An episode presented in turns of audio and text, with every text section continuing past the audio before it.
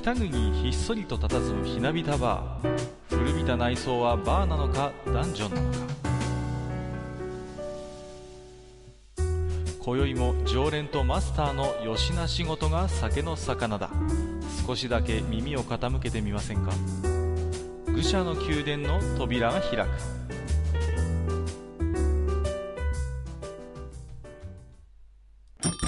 ややマスター今日も来ましたよ。はいはい、いらっしゃいいらっしゃい。どうもどうも。今日はねあのーうん。最近ずいぶん忙しくなっちゃってねなかなか、はい。あのー声がねあのかけづらい方をね、久々に呼んできたんですけども。ええええええ。えーとご紹介早速ご紹介させていただきますけれども本日のゲスト、にごりさんです。よろしくお願いします。えー何にも忙しくない濁りです。よろしくお願いします。ああ、これはこれは、どうもどうも、ニナッチさん。いやいや、よくいらっしゃいました。はい。あの、ゆっそくりしてこんとこじゃい。ないです。そこんとこじゃないです。いやあ、そまあこんとこじゃなかったですか？違います。あ、違いましたか？違います。違います。あのー最近ね、あのー、にのりさんも、あのーポッドキャストを始められましてね、えーうんいろいろと楽しいおしゃべり、私も聞かせていただいているんですけれどもね、うんうん、はい。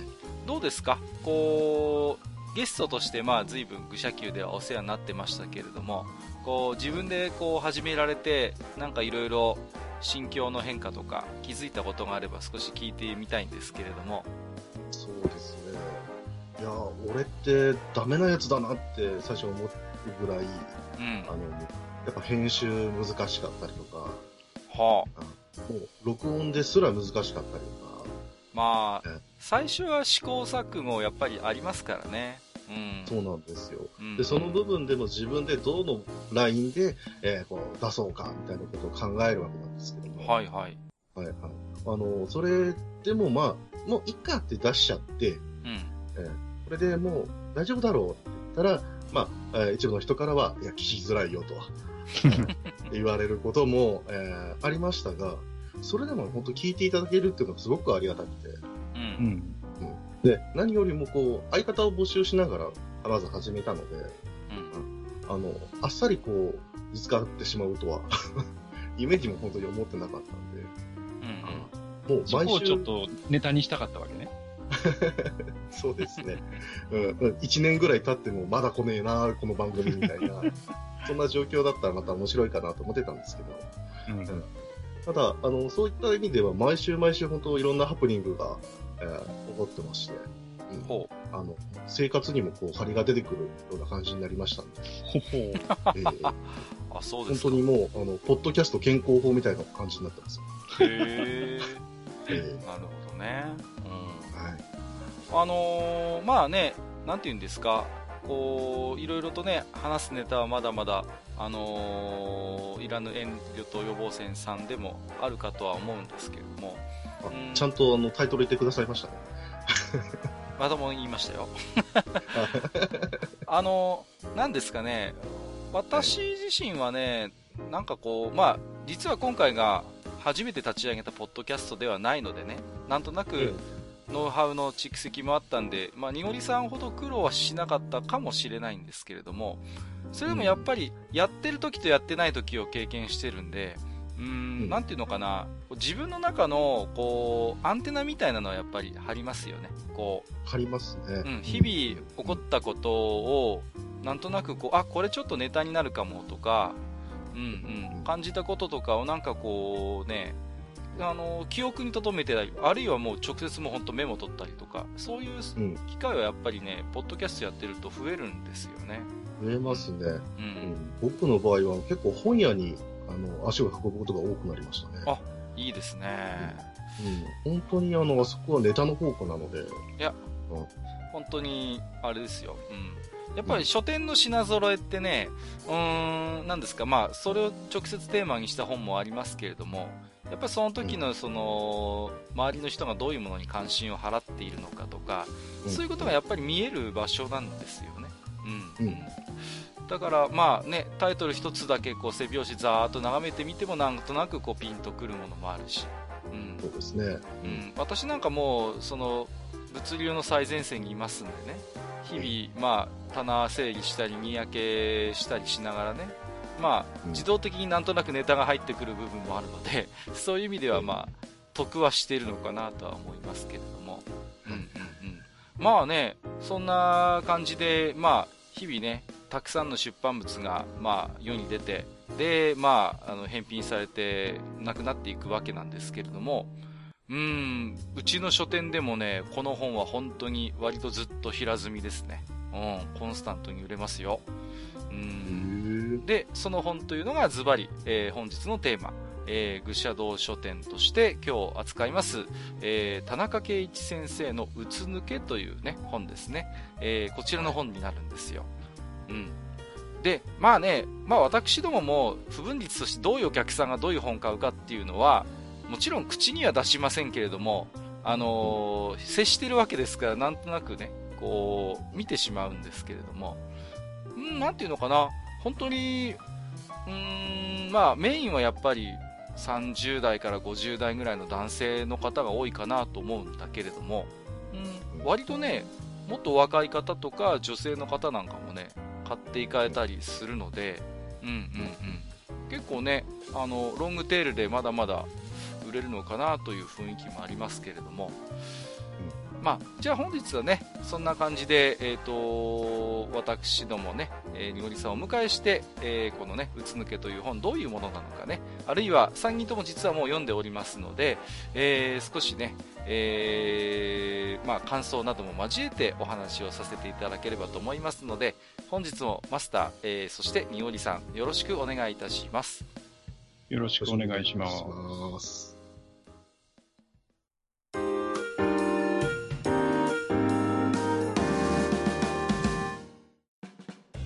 はい、それではね、本日は、えー、と、愚者道書店ということで、えー田中圭一さんのうつ抜けという本、ご紹介させていただきますけれども、えー簡単にですね、えーこの本の概要について私の方から最初に紹介をさせていただきますと、えーとですね、ジャンルとしては、いわゆる、えー、とエッセイコミックと呼ばれるものに分類されるかと思うんですね。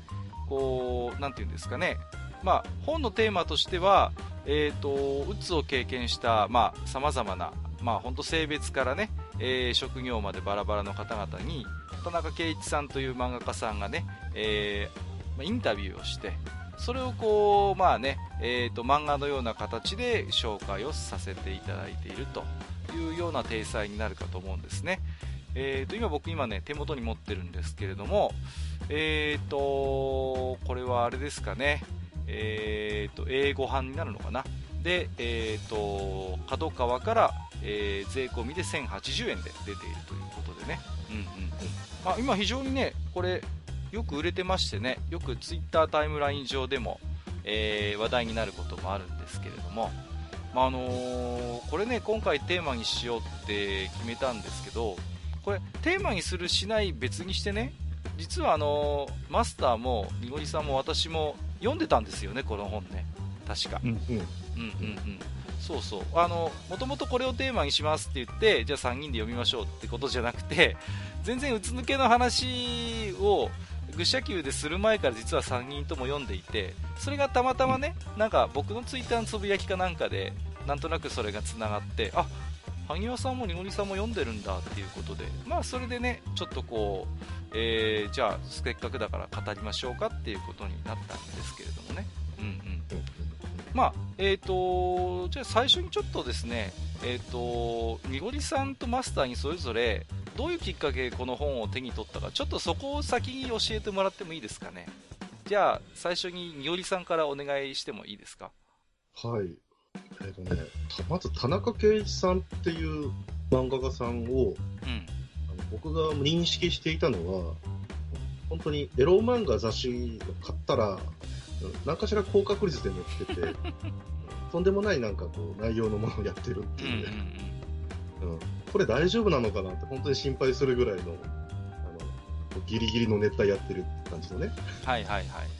えーでそんな人がこう、ツイッターで結構有名人で、うん。うん、で、そのツイそのツイッターを結構よく見てたんですけども、はいはいあ。の、実際こう、うつ抜けの、もう本当、最初の方ですね、あの、もう、自分の体験談をちょこちょここうツイッターとか、ピクシブあたりに載せてたんですよ。うんうんうんうん、で、それを僕よく見ていて、で、あ、こういう風になってたんですね。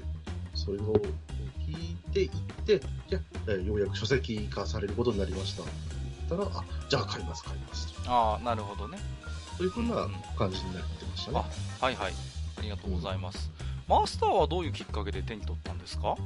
まあ、あのー、にごりさんとほぼ同じなんですけど、うん、僕もあのー、えっ、ー、と、ドクター秩父山の頃から、あ あの田中圭一さんは好きでね、うんうん、えー、ピースケの冒険とか、うん、えー、ツッコミドンとか、まあ、いろいろ、あの下品なギャグ漫画を出してるわけですよ、田中圭一さんって。はいはいはい。うん。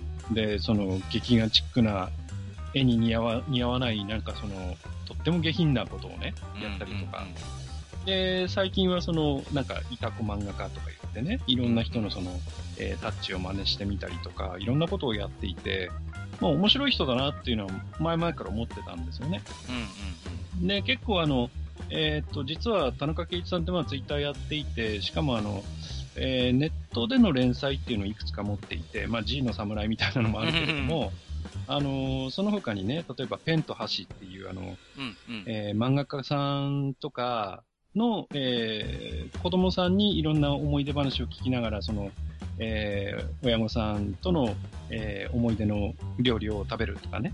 ペンと箸ってあれですよね。最近単行本化されてますよね、うん、確かね。そうですね、うん。はい。で。そういう面白いのもやってるし、うん、で、その一方で、えー、この、うつ抜けもね、これもどっかで連載でやってたんですよね。月刊角川だったかな。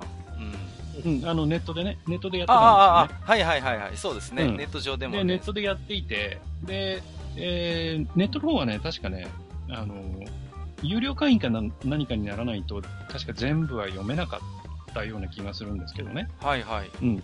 で、その頃からね、やっぱり気にはなってたんですよ。で、やっぱり、僕らね、あのー、普段生活しててもやっぱりその、えー、精神的にその塞ぐこともあるし、うん、で、やっぱりその、ね、いろんな、えー、過酷な状況に置かれるとどうしても心を病んでしまったりとかっていうことは、まあまああることなので、はい、やっぱりその、普段生活してても、うつっていうのは別にその、えー、全然対岸の火事とかそういうことではなくてね、うん、自分にも近いところにあるだろうなっていう漠然とした恐怖みたいなのがあるわけですよ。はい。いろいろプレッシャーの中で生きてるんで、一応ね。うん、で、そんな中で田中圭一さんがその漫画を描かれたっていうことで、で、本出たよっていうことでね、うん、えー、なってたんで、じゃあ買ってみようということで、うんうん、まあ買って読んだと。はい。うん、そんな感じですね。うん。ありがとうございます。うん、と、まあ、僕自身は、うんとお二方とも割と、まあ、ネット、まあ、田中圭一さんは割とネットを非常に活用される、ねまあ、方というイメージもあるんですけども、うん、まあ、私も田中圭一さんは本当にまあ、よく昔から好きで読んでいて、まあ、これは決して、あのー、腐すわけで言ってるわけじゃないんですけど日本一ふざけてる漫画だ 漫画家さんかなっていう ところがありましてね、うん、非常にそのふざけっぷりがいつも本気なのでうんと個人的にはとても、あのー、やっぱりリスペクトしているところがある先生だったんですよね。うんうん。うんで本当になんていうかギリギリのところついてくるなっていう。まあ、ある種そのなんかこう僕自身なんか漫画がどんどんどんどんこう小さくつまらなくなってるなっていう風に思ってた時期があったんですけどそういう時代にあっても割と尖った作品をね今マスターにもいろいろ紹介してもらいましたけどもえーと、そういうのを発表してたんでああこの人は本当踏ん張ってる人だなっていうイメージがあったんですよね、うん、ただなかなかやっぱりその単行本がそもそもあんまり出ないっていうね。例えば連載してても書籍化されてない作品もいっぱいあるんですけれども、うんうんうん、だから、なていうのかな、単純にこの人の本が出ると、もうそれだけでなんか、私は個人的にはもう嬉しくて買っちゃうし、まあ、あと自分がね書店やってるってこともありますんでもうエコひいきでもう平積みしちゃうっていうところがあったんですよ。でただ僕自身あんまり田中圭一さんのツイッターってそんなに追っかけてなかったので今回のうつ抜けに関しては実際に出て入ってきてから気づいたんですよね。あこんなのあるんだと思って。でそのピンク色の書籍が入ってきてで自分もじゃあせっかくなんで1冊自分が個人的に買おうと思って買ってパラパラ読んだっていう感じだ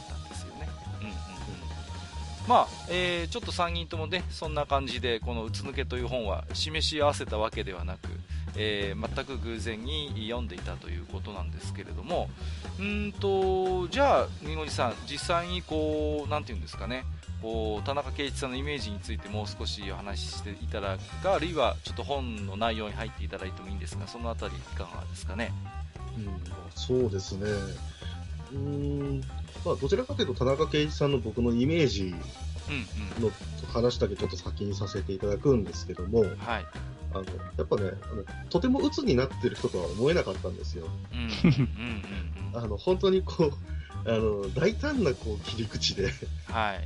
えーえー、あのエロ漫画、ギャグを、えー、書いてらっしゃる方だったんで、うん、あのこの当時の、その、俺こそ成人してすぐぐらいに、そういう雑誌読んだ時に、あ、この人は本当、あの、人生謳歌してる人だなって。その時は僕は思ったんですよ。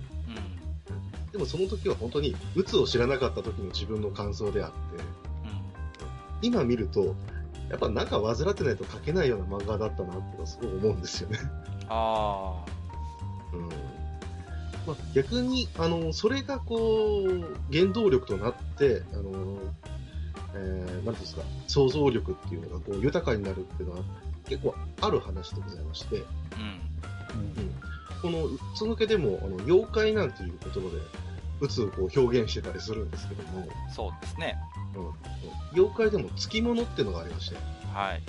うん。で、まあ、あの、知ってる方は知ってるんですけど、京極夏彦さんの、その小説、特にこう、京極堂シリーズなんか、うん、えー、入っていきますと、あの、大体こう、妖怪がついてるっていうふうに言われて、からの、あの、スタートだったりするんで、あの、そのついてるっていうものは、確かに妖怪に疲れていて、えー、体調悪いとか、もう、えー、人が変わったようになってるっていうところでもあるんですけども、えー、そこで別にですね、あの、典型がついてくるといいますか、はいはい、才能が目覚めたりとか、うん、あの富が、えー、得ていたりとかそういう時があるわけですね、うん、だから言葉で言うところついてるのと運がついてるみたいな、うんうん、でそういうところもあるんじゃないかなっていうことであの田中圭さんのこの「うつ抜き」を読んでいくとああそういうことは見え隠れしてたのかなあの頃はみたいなまあ特にやっぱり漫画家さんっていうのもよくね打つっていうのは割と近いところにあると思ってましてね、うん。ええ、後でちょっとじっくり話そうかなとは思ってるんですけれどもやっぱりそういう何て言うのかな自分の内面とこう対常に対話しながら仕事をするっていうのはある意味とてもあの鬱に陥りやすいリスクも伴う作業ではあるんですよね、え自分の中にあるこう尋常ならざるものというかそういう異形なるものをこう見据えていかなきゃいけないんですよね。で誰もが多分そういう要素って抱えてるんだけどもその漫画として創作をしていく中でちょっと一般社会的にはあのー、とてもじゃないけど受け入れられない世界に、まあ、もう常に片足突っ込んでいるような状態の人も結構いると思うんですよ。それって一歩間違うとそれこそみごりさんの妖怪じゃないけれども自らの中にあるこう深淵に落ちていってしまうというかこう社会とのそのもともと細っていた線がある日プツッと切れてしまうっていうね。そういう感覚はなんか非常にリアル感があるんですよね。私個人としてもなんか思うところがあるし、うん、本当に妖怪に疲れるその一つの条件として、うん、孤独っていうのがあるんですよはい、うん、絶対一人でいた方があの妖怪に疲れやすいんで、うんうん、そういうところもあると思いますね。はい。うん、そんなわけで。はい。じゃあ、少し実際に本の内容についていろいろと、まあ、みごりさん思うところを今日は喋っていただこうかなと思ってるんですけれども。はい、わ、かりました。なんか今日ちょっと重いですね。ん？そうですか？そうです。いや、あのね、なんていうのかな、あのー自分自身も無縁の世界でないっていうの、まあ、今回、うつ抜けをテーマにするっていう時にやっぱそういう思いが常にだから自分の中にもあるんですよね。うん、そうなんですね。そうそう。だからやっぱ常に人事じゃない感っていうのはどうしても今日は出ちゃうかもしれないです。極力あの、ね。暗黙ならないようには気をつけたいと思います。がすみません。はい。えそうですね。そしたら、まあ、一番最初にじゃあ言っておくこととしては、僕は実は渦を経験していたので、うんうん。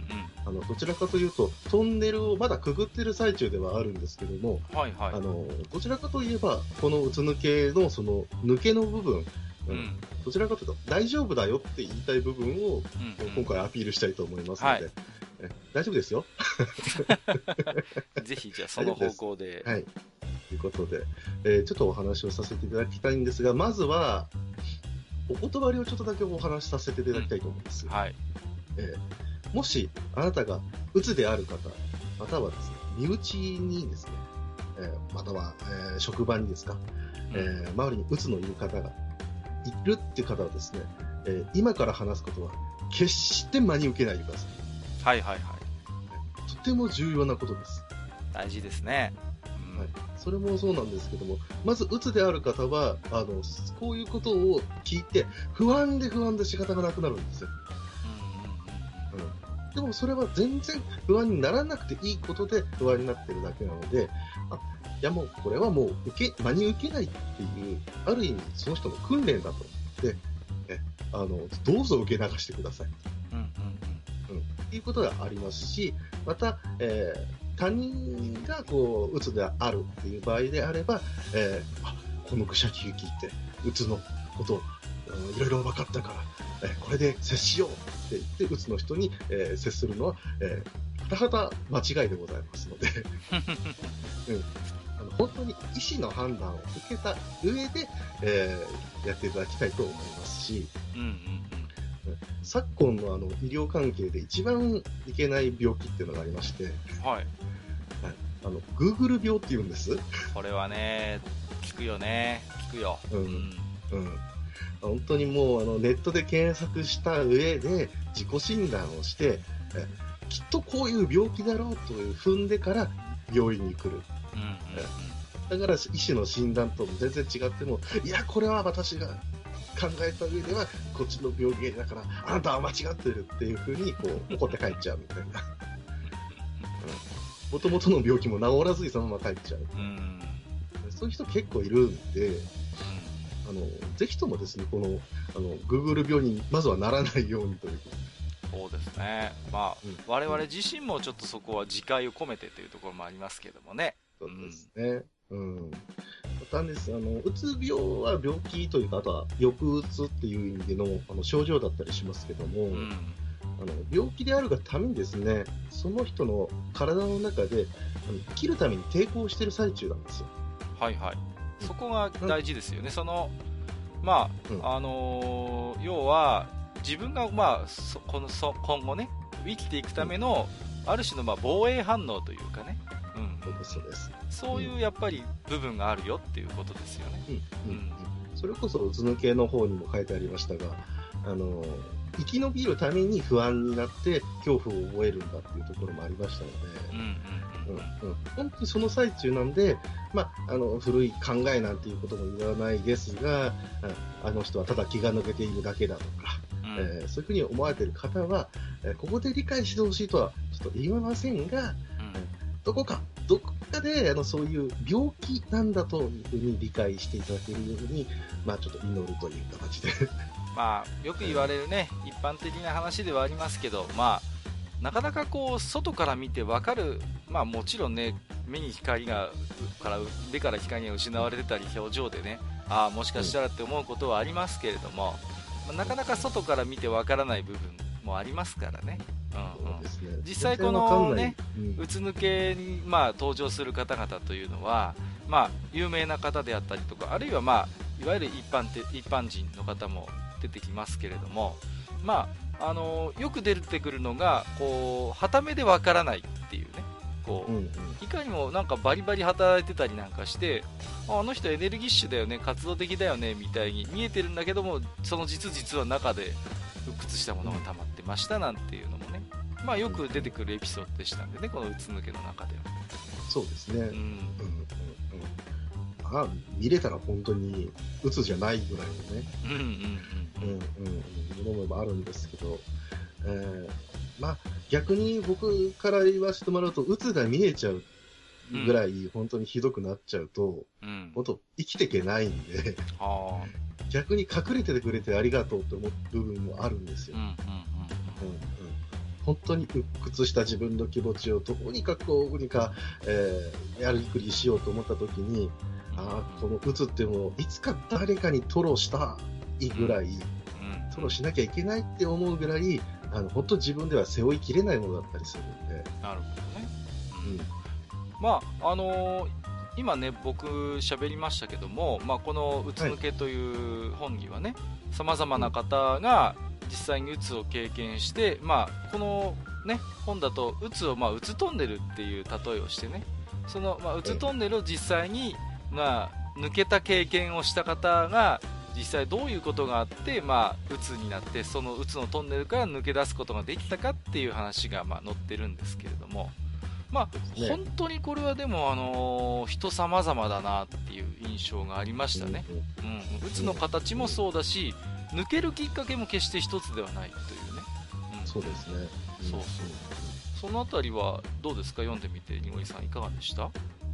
そうですね、うつ抜けに関して言えば、本当に千差万別っていうところを、まあ、あの選抜してね、うん。あの書いてるようにも思えるんですけど、うん。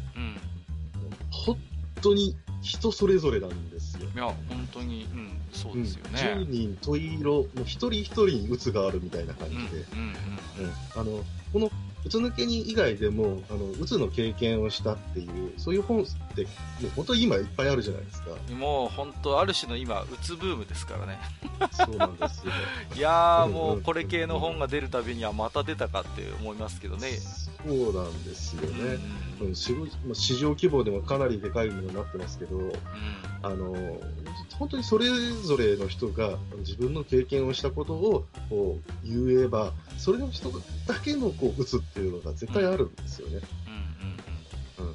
うんうん、でこれに関してはまあ僕もそうですし、あのでもその中であのこういう時に、あ鬱になり始めた、もうこれはダメだと思い始めたとか、うんうん。でもきっかけで、こういうところに気づいたとか、えーあの他の人からこう言われて、あそうなんだっていうふうに気づいたってなると、あそれね、わかるわかるっていうのがすごくあるんですよね。うん、それをいっぱい体験できるのが、このうつのけっていう本だったなっていうそうですね。いやうん本当にいや僕も最初に1回目読んだ時の最初の感想としてはうつというのはもう10人人がいればね10通りあるって言っても過言ではないぐらいもう本当に、あのー人によってね現れてくる症状とかきっかけになる出来事も様々だなっていうね。そうですね。それを最初にやっぱり思いましたね。でこの本では最後の方でちょっと若干類型化することを試みてるんだけれどもまあうん。基本的にはでも並行的にこの人の場合はこうでしたっていうことをねあのー淡々とある種紹介をしていてある種、うん、なんていうの？そこに押し付けがないじゃないですかこの人もこういう状況でこうなったんです。この人もこうでした。この人もこうでしたっていうことじゃなくてこの人の場合はこういう状況でした。この人の場合はこうでしたっていうことをもうある種淡々と描いているのでそこをこう並列的に扱ってるっていうのはまあ、うん、なんかとてもいいなと思いましたね、うん。うん本当にもう優しい漫画ですよ。うん、いや優しい漫画ですね。うん。うん。だから、田中圭一さんとはあんまりイメージがこういや田中昔から田中圭一を知ってる人間からしてみるとねいや本当に、本当に同じ人が書いてんのっていうぐらいね。そうそうそう。うん。うん。うんそういう思いはありましたけれどもね、そうですね。うん、はいまあ、あの田中圭一さん自身はあの、まあ、うつの本当のきっかけは自分を嫌いになったことっていうふうに、うんうんだから始めてるんですけどもあの本当にうつのその一番最初っていうのは大体ここから始まるんじゃないかなっていうのはありますね、ああなるほど。うん。嫌いになるというか嫌いにならざるを得ない状況に追い込まれるというか、うんうん。うんうん、それこそあれなんですけど、まあ、あのやっぱりこう生きてるうちにあのやっぱ挫折があるよという言うんですけど、えー挫折は挫折でも、あのこう次にこうつながる失敗であれば、自分でもこう処理ができるんですけど、はい。それがどんどんどんどん続いていくと、あのもうダメだ。まあこのあのこのうつ抜けにもありましたけど、はい。1回、2回の失敗でも、ま、3回目だったらできるかもしれないのに、もうダメだと思っちゃうっていうあのうん。勘違いですかね。はいはい。うんそれをこうどんどん続けていくことで、もうあのすごいんですね、やっぱ体と心って密接に関係してるんですね。まず体から動かなくなるとかって、うん。はい。そういうことがあったりするんで、うん。あれはもう二度としたくない体験ですけど、ある意味では本当に心と体っていうのかな、あのそれで僕はできてるんだって本当に理解できるところでしたね。うん。まあ、でなんでこれ言いたいかって言いますとね、うんうん。うんうんちょっとごめんなさいね。いどうぞいどうんなところになりますけど、あのー実際、あの、今、このうつ抜けを、えーお話しするにあたっては、あのーまあ、あの実、一つあるのが、えーまあ、うつのこのエピソードですね、うん。の中で、えー一番ですね、えーこれ、抜けてる部分が一つあるんですよ。ほう。まずですね、あの内科に行ってくださいねっていうところ書いてないんですよ。はいはいはい。内科。うん。内科。まあ、外科でも、まあ、そこら辺でもいいんですけど、うん。まず自分のあの体をあの本当医学的に見てくださいねって、ちょっとだけ抜けてるんですよ。ああ、そういう視点も必要ではないかと。そうです。あの、まあ、それもそうですし、前なんか、埴輪さんがリツイートとかしなんかしてたましたけど、あの脳梗塞とかね、うん。そういう風になると、で、えーこう自分ではもう全然意識しないんだけども、あの、イライラするとか、他人に当たってしまうとか、そういう、あのーまあ、症状が出るんですよ。はいはいはい。で、その周りの人は、あそういう人になっちゃったんだだけで終わっちゃって、えーああだこうだなるんですけど、もともとその、それが原因でなってるわけだから、うん。まず、あのこのうつなんだとか、精神障害患ってるんだとか、結論つけずに、まず病院で診断を受けてくださいと。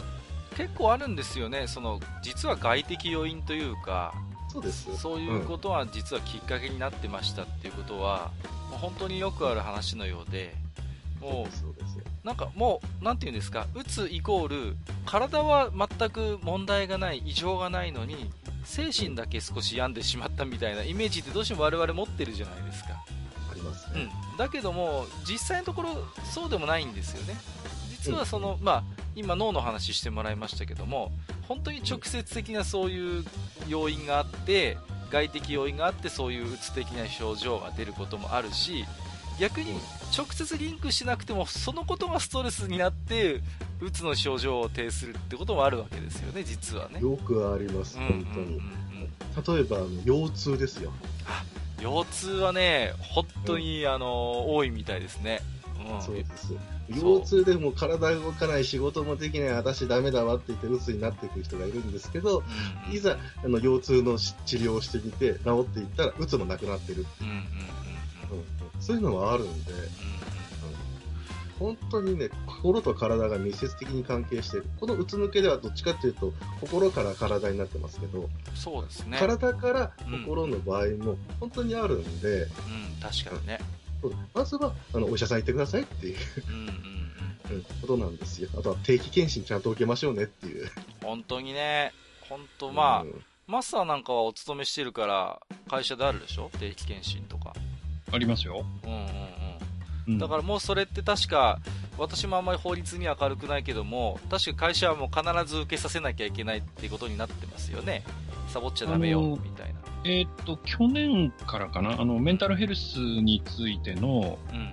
えーっと、まあ、えーアンケートみたいなのを、まあ、答えさせて、うんえーそこから、その、実際にその、一人一人の従業員がどういう、えー、精神状態にあるかっていうのを把握しなければいけないっていうふうになったんですよね。ああ、そうなんだ。うん。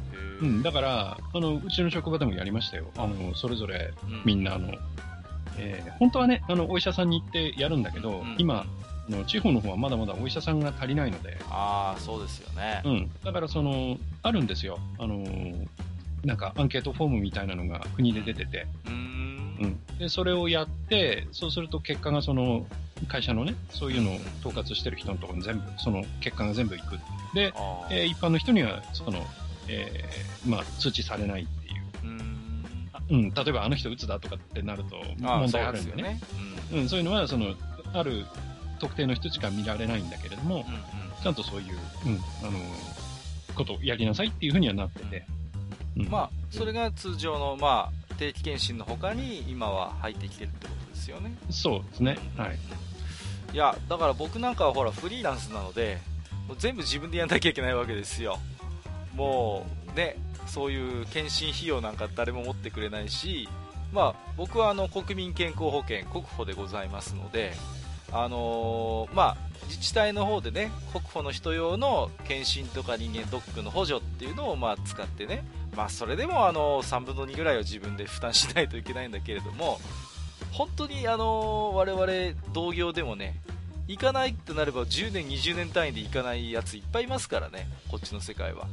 うん、もう自分の目、体のことを自分でどうにかしなきゃいけないのがフリーランスなので、まあ、僕はもう意識的にやっぱりドックは行くようにしてますけどね。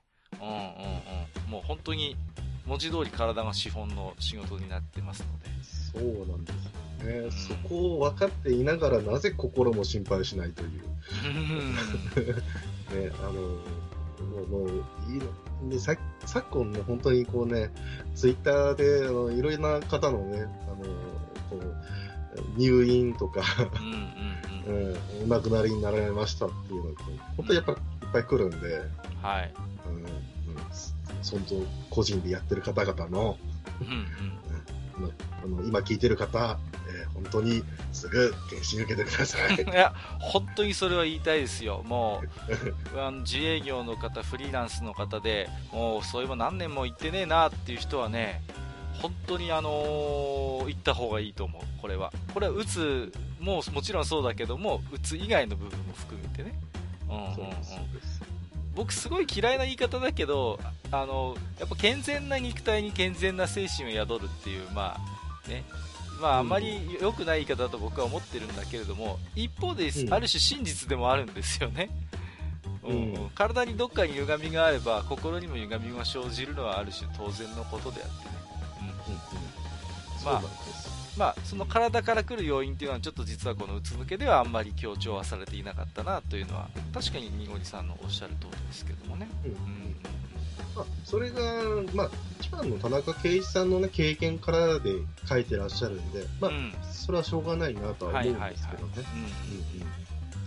別にこれは本当に医学書だったとして見てるわけじゃないですから。もちろんね。うん。うん、まあ、そんな中でですけど、あのー、まあ、お二人方、ちょっとお聞きしたいんですけど、あの、この、うつ抜けの本で、いろんなエピソードがあるわけじゃないですか。はい。うん。各それぞれ、こう、体験したこととか。それでちょっと印象的なことっていう人って誰かいらっしゃいましたかねっていうところだけちょっと聞きたいんですけど。うーん。なるほど。マスター、いかがですか？そうですね。まあ、あの、まあ、ネームバリュー的に、あの、まあ、有名なのは、大月健二さんかなとは思ったけどね。うん、うん。で、あ、そうなんだ、彼もこういう苦しんだんだっていうのも思ったし、うん、あともう一人はやっぱヨヨチュウさんかな。ああ、はいはいはい。うんヨヨチュウさんは結構その、あの、自分の作品の中でもその、なんか、あの、女性とかのその、なんか、極限状態でどういう風になっていくかみたいなところを結構書いてる、人だったから、うん、逆にそんな人がね、その、病んでいくっていうのは、ちょっと、ちょっと意外だったというか、うん、うん、うん。っていうのはありましたけどね。なるほどね。うん、と、カカはなんか、そうですね。僕はあの小説家の宮内悠介さんのエピソードはとても他人事じゃないという気がしてましてね、うん、まああのシチュエーションっていうか非常にその仕事が似てるというか私もかっこいい言い方すれば分泌業なので非常にまあなんていうのかな。あのー、こうこの方のエピソードはやっぱり私の中ではあのー、ありましたね。っていうのはあの打つ1回打つのトンネルを抜けたように見えても第2トンネルがやってくるっていうスタートなんですよね。この宮内悠介さんのエピソードっていうのが。そうですね、うんうんうんうん、で実際に心療内科で治療を始めてだんだん回復してきて小説書けるようになって小説で、えー、賞を取っていやー本当に良くなった良かった良かったっていう風に終わるかと思いきやあの定期的に今でもうつやってくるんですと。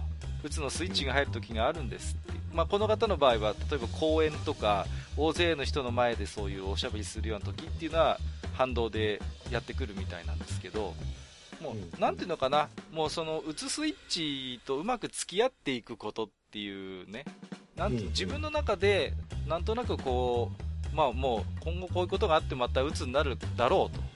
ただ、その時に自分の中でこう、対処法が分かっているっていう、その辺のなんかリアルさがすごい印象に残りましたね。うん、そうですね。うん。うん。うん。うん。まあ、マスターの挙げていた方は、まあ、どちらかといえば、こん。な人がこう、鬱になるなん。てっていう方のが、ね、あのー、主だったと思うん。ですけど、うん。それこそ、やっぱりこのうつ抜けの一番いいところで、あの、誰にでもなる可能性があるん。だよっていうところは、まあ、不安にはなるかもしれないですけど、そこを結構言ってるような感じがするんですよね。うん。うん。あの、環境さえ揃ってしまえば、えー、これはあの一つね、実験としてあるんですけども、あの例えば雪山で、えー、ロッジがありまして、でそこにあの一人の男の人と入れるだけで、でそれで3日間放置するんですよ。一人で？一、人だけ。うんまあ、ちゃんとあの生活できる、うん、えー、環境はあるんですけど、あのただネットとか電話とかテレビがない。うん、そんな状況に3日間だけで、えー、完全に鬱になってるんですよ。うん、人間ってあの本当に条件が揃えばその症状っていうのが出てきてしまうっていうのがもう本当医学的というか学術的にも証明されてしまっていると。うん、うん、で、えー、まあ、閣下の言ってた通り、まあ、あの、うつのトンネルがあるっていうのは、これも本当に人間は面白いもので、治ったんだと思っい込んでまたやると、次の失敗とか、次の不安が待ってるんで、うん、あのやっぱ来るんですよ、また次。うん。うつってなんかさ、完全に、まあこういう言い方すると身も蓋もないけど、僕で完全に治るってないと思ってるんですよね、もう、ある種。ないです、ないです。うん。そこをね、そこを前向きに受け入れるっていうことを僕宮内さんのエピソードでなんか教わったんですよね。なんか、うね、うつってなんかこう、まあ、経験して、例えば投薬なり、カウンセリング受けて、良くなりましたっていうね。うん、で、めでたしめでたしで終わるかといったら、多分ね、そういう性質のものではないんだろうなって思ったんですよね。もう、うんうん、だから宮内さんの場合も、もう自分は今後もうつスイッチは入るであろうっていうことを自覚していて、ただ、自分の中でそういう時にこうすればなんとなく良くなるんだよなっていうことを知っているっていう。自分の取説をきちんと読んだんだなっていう分かったんだなっていう印象を持ったんですよそうですね。もう客観的に自分を見つめ直してるって感じですね。そうそう。まあ「取説」っていうねあの曲がちょっと流行りましたけどあれじゃないけどさ。まあ、えー、なんというか自分自身のやっぱ取扱説明書をきちんと読めてるかどうかっていうことはすごい大事だと思ったんですよ。その宮口さんのエピソードを見た時に、だから、それがないと、また、例えばトンネル突入した時に、また、なんかもう、ね、暗中模索というか、どうすればいいんだろうっていうことで、また路頭に迷ってしまうかもしれないわけだから。そうですね。うんえー、まあ、できればその取扱説明書は、昔のゲームの取扱説明書じゃないですけど、あの自分でこう見つけてきたことを、あの、うんこう書いちゃったりするじゃないですか。はいはいはいはい。たまにこう中古でもなんかすごいメモったりしてる、あるよね。うん、とかあるじゃないですか。俺あれですよ、ファミコン、でファミコン探偵クラブの説明書で、犯人はこいつって書かれてるの見て固まったことありますからね。最悪だ。最悪でしょ。何にも楽しみなくなっちゃう。本当だよ、もう、そのままプレイせずに売っちゃいましたからね。残念だな。名作って言われるやつですよね、あれね。そうなんですよ。うんすいません、脱線しました。そうですけど。うんうん。でも、結局その書く、自分で書くっていうのも結構楽しいですし、うん。何よりこう、取説をしていく、どんどんこう、情報を更新していくっていう面白さというか、うん。あの、それがどんどんこう自分のものにある意味なっていくっていうそうそう、だから僕ね、田中圭一さん自身も、実はこのうつ抜けっていう本を書くことによって、自分自身の取説をね、再確認している節があると僕思ってるんですよ。うんうんうん。田中先生自身も今後もね、またうつになるだろうっていうことを書いてるじゃないですか。うんそういう時に、まさにこの本を書くことによって、自分自身の取説をより強固なものにしてるとか、より自覚的にしたんじゃないかなっていう。なんかそういう見方もできるかなって気がしたんですよ。田中さんに限らず、このうつ抜けの本に登場する人たちっていうのは、こういう風に、まあ、わかりやすく漫画という形になったじゃないですか。うんうん、で自分自身の経験を本当にこう誰が読んでも分かりやすく紹介してくれて自分がどういう形でこうそれを抜け出せたのかっていうことが書いてあるから、この中に載ってる人たちってある種自分の取説を書いてもらったようなもんだっていう僕は思ったんですよ。そうですね。うんうん。だからこの本の中のさまざまなエピソード本当に十人十色のうつエピソードであこれ自分に近いパターンだっていうものがあったらそれをきっかけにして自分の取説書けるんじゃねえかなって思ったの。うんうんうん。うん。そうですね。うんうん。うんそうそういう感想を持ちましたよ。うん。うん。うんその取説っていうのも、まあ、出来上がってみれば、結構こう自分では、あ、面白いものができたんじゃないかとか、うん。うんうん。これで、あの、なんとか、あの、自分を保てるんだっていう、そういったちょっと自信がつくっていうこともあると思うんですけど、それこそ宮内さんのお話聞いてた、いかに健康的なナルシシズムを取り戻すかっていう点でもあると思うんですよね。うん。これ本当に大事で、うん。あの自分を嫌いになったっていうところから始まったうつが、だんだん自分を認められるようになったっていう、このナルシシズムに落ち着くっていうのは本当に、あの、形が取ってると。いういや言い得て妙だと思いますよ。健康的なナルシシズムっていうのはねなるほどなって思いますよね。まあナルシシズムってなんかどうしてもねあのどちらかというとネガティブに捉えられることが多くて。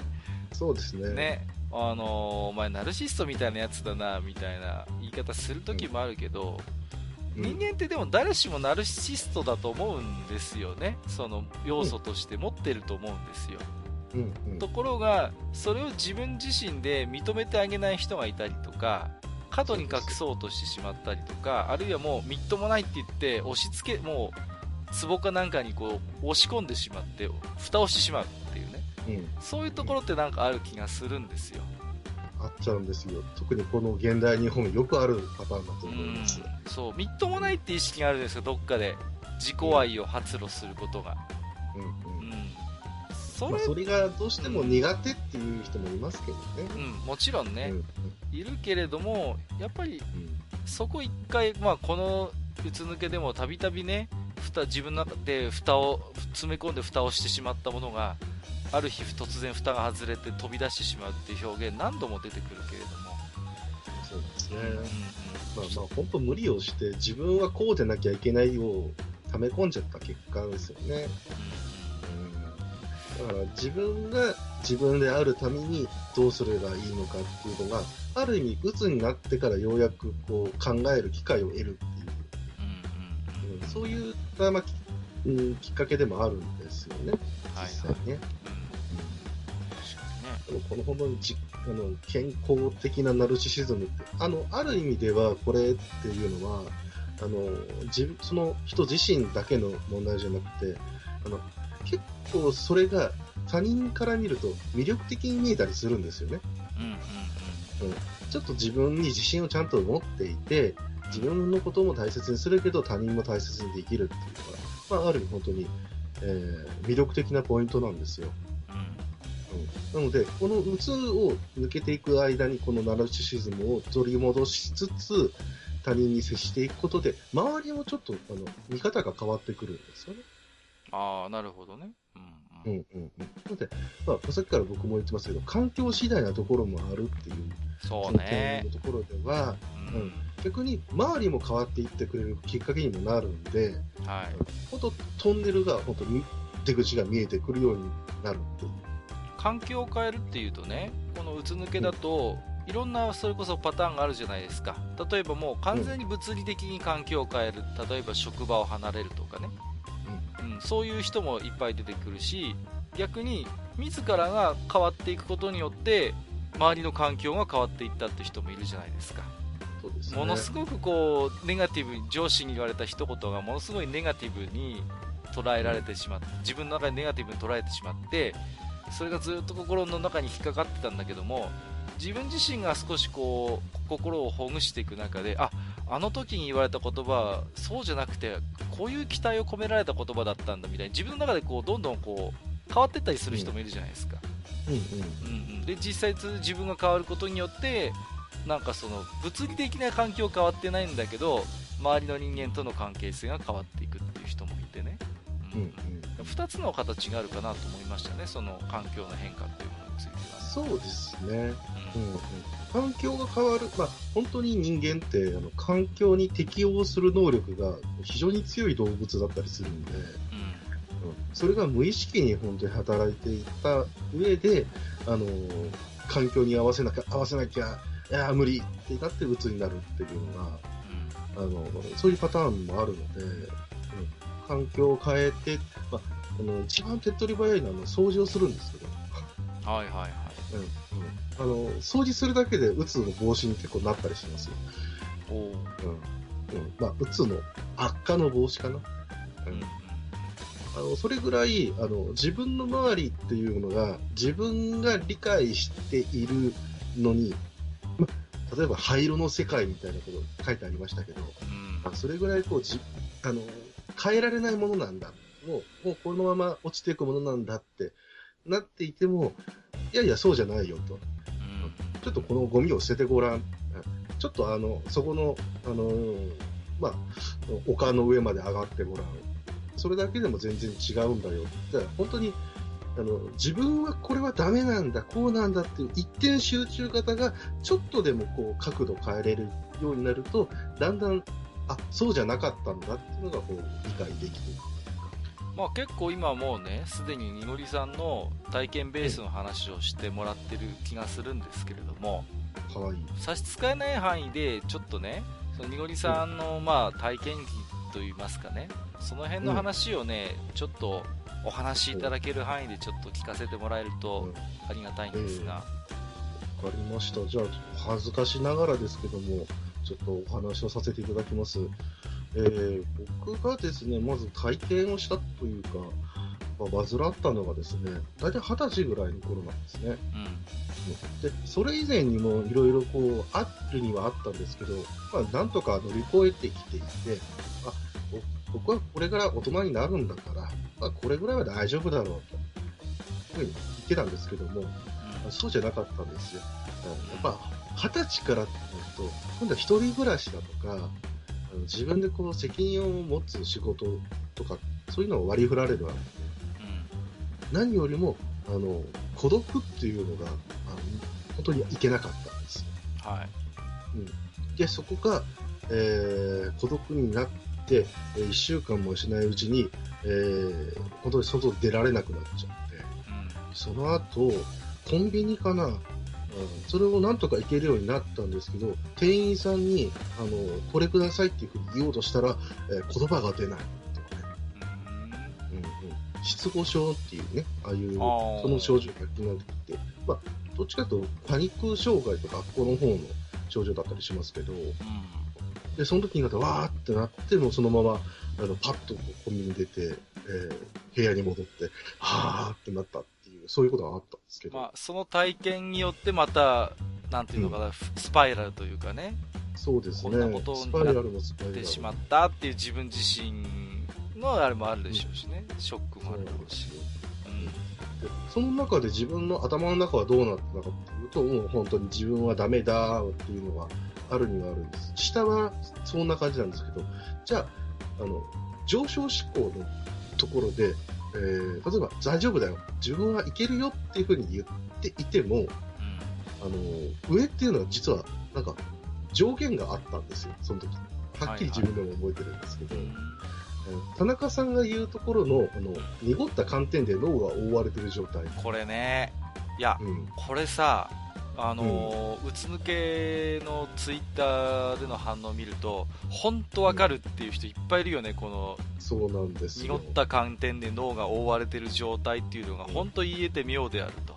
そうなんです。もう、あの、わかりにくい人がいれば、うんあの、もうちょっと二日酔いで、もうほんと頭ガンガンになってる状態。うん。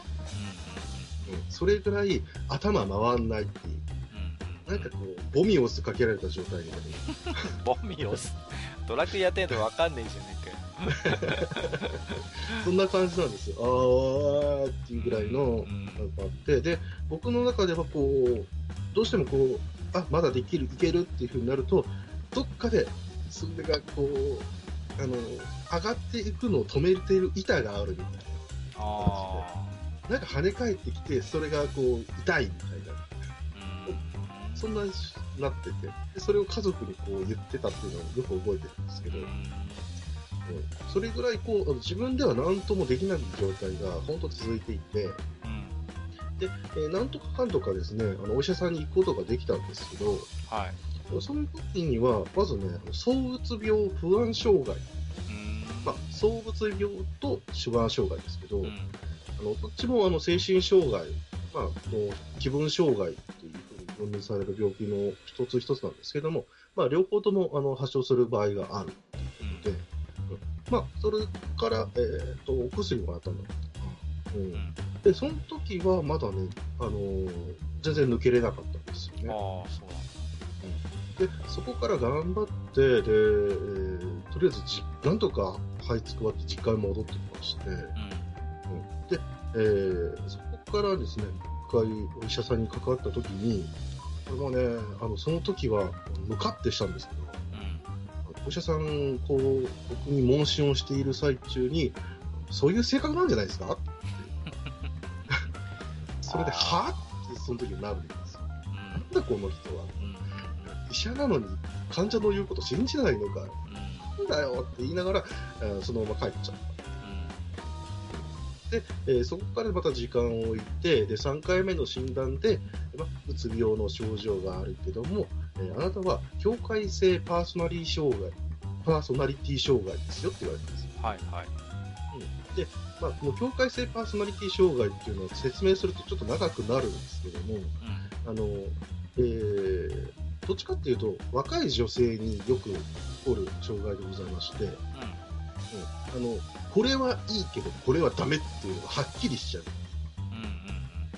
うんうんで、それのせいで、あの、いろんな、あのーヒステリーって言われるような症状になったりとか、うん。うんえーあるいは、えー食べ物とかですね、摂取障害。うんうんあの、食べ過ぎちゃったり、ガリガリになっちゃったり、どっちかになるみたいな。そういうのもあるんですけど、まあ、これはどっちかというと、えー時間を経って、えー30代とかそこら辺になるとだんだんこう和らいでいくようなえー精神障害なんですけど、ただ自分の中ではあの3回目の診断でようやく、あ、それが僕の病名なんだってことで合点して、あ、わかりましたってで。そこからだいぶ回復傾向に行ったんですけども、うんはいはいはい。うん。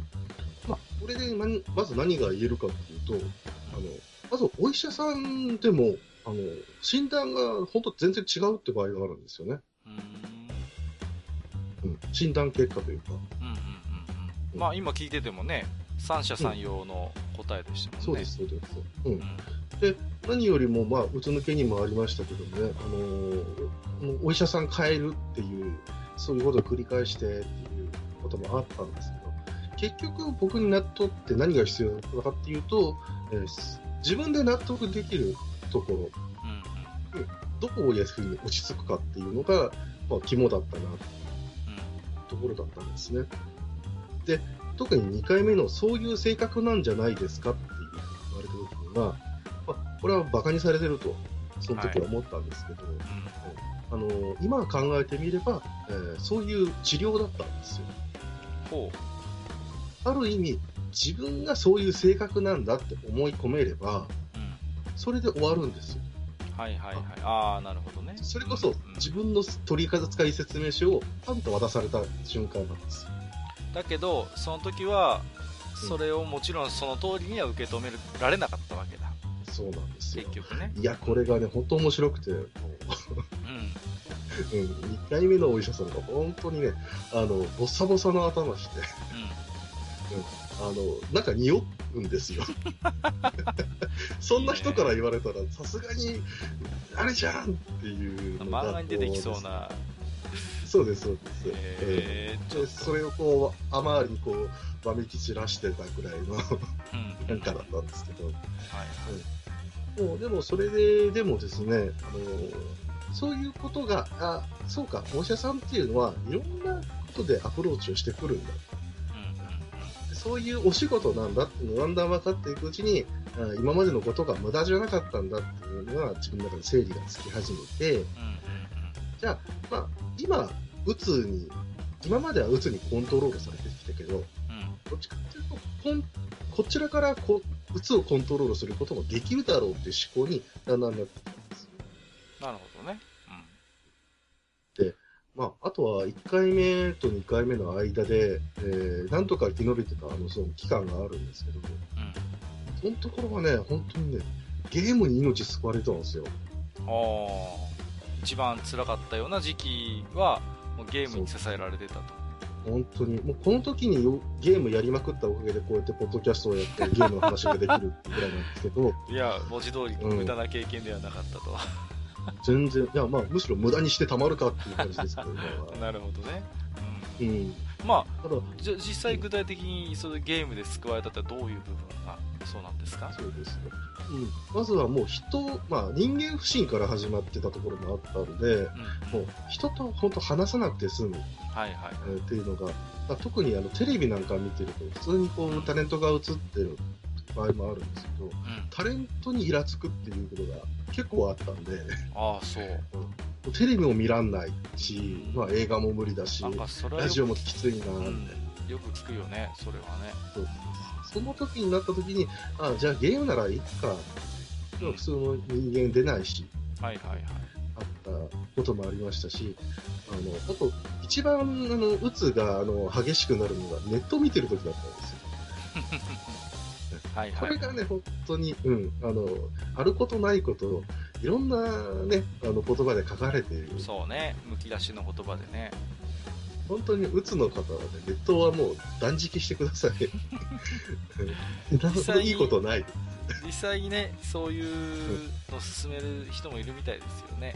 ネット立ちしてみたらっていうね。うん、そうそうそう。それだけで本当に緩和されることもありますし、あ、あとゲームだと、あの、脳をいっぱい使うんですよ。ああ、なるほど。うん、で、えー、まあ、まずそれに集中することで、もう、もやもやっと考えてる時間ではなくなりますし、うん、音も映像も刺激を受けて、で、さらに指先の感覚っていう、本当にね、指を動かすっていうの大事だったりするんで。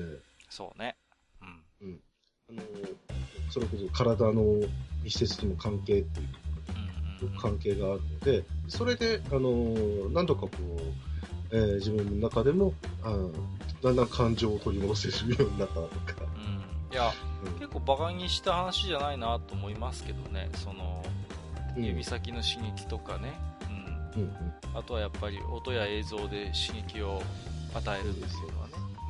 うん、なんとか脳にかぶさった観点をあの通り抜けれるようなあのゲームをしようみたいな。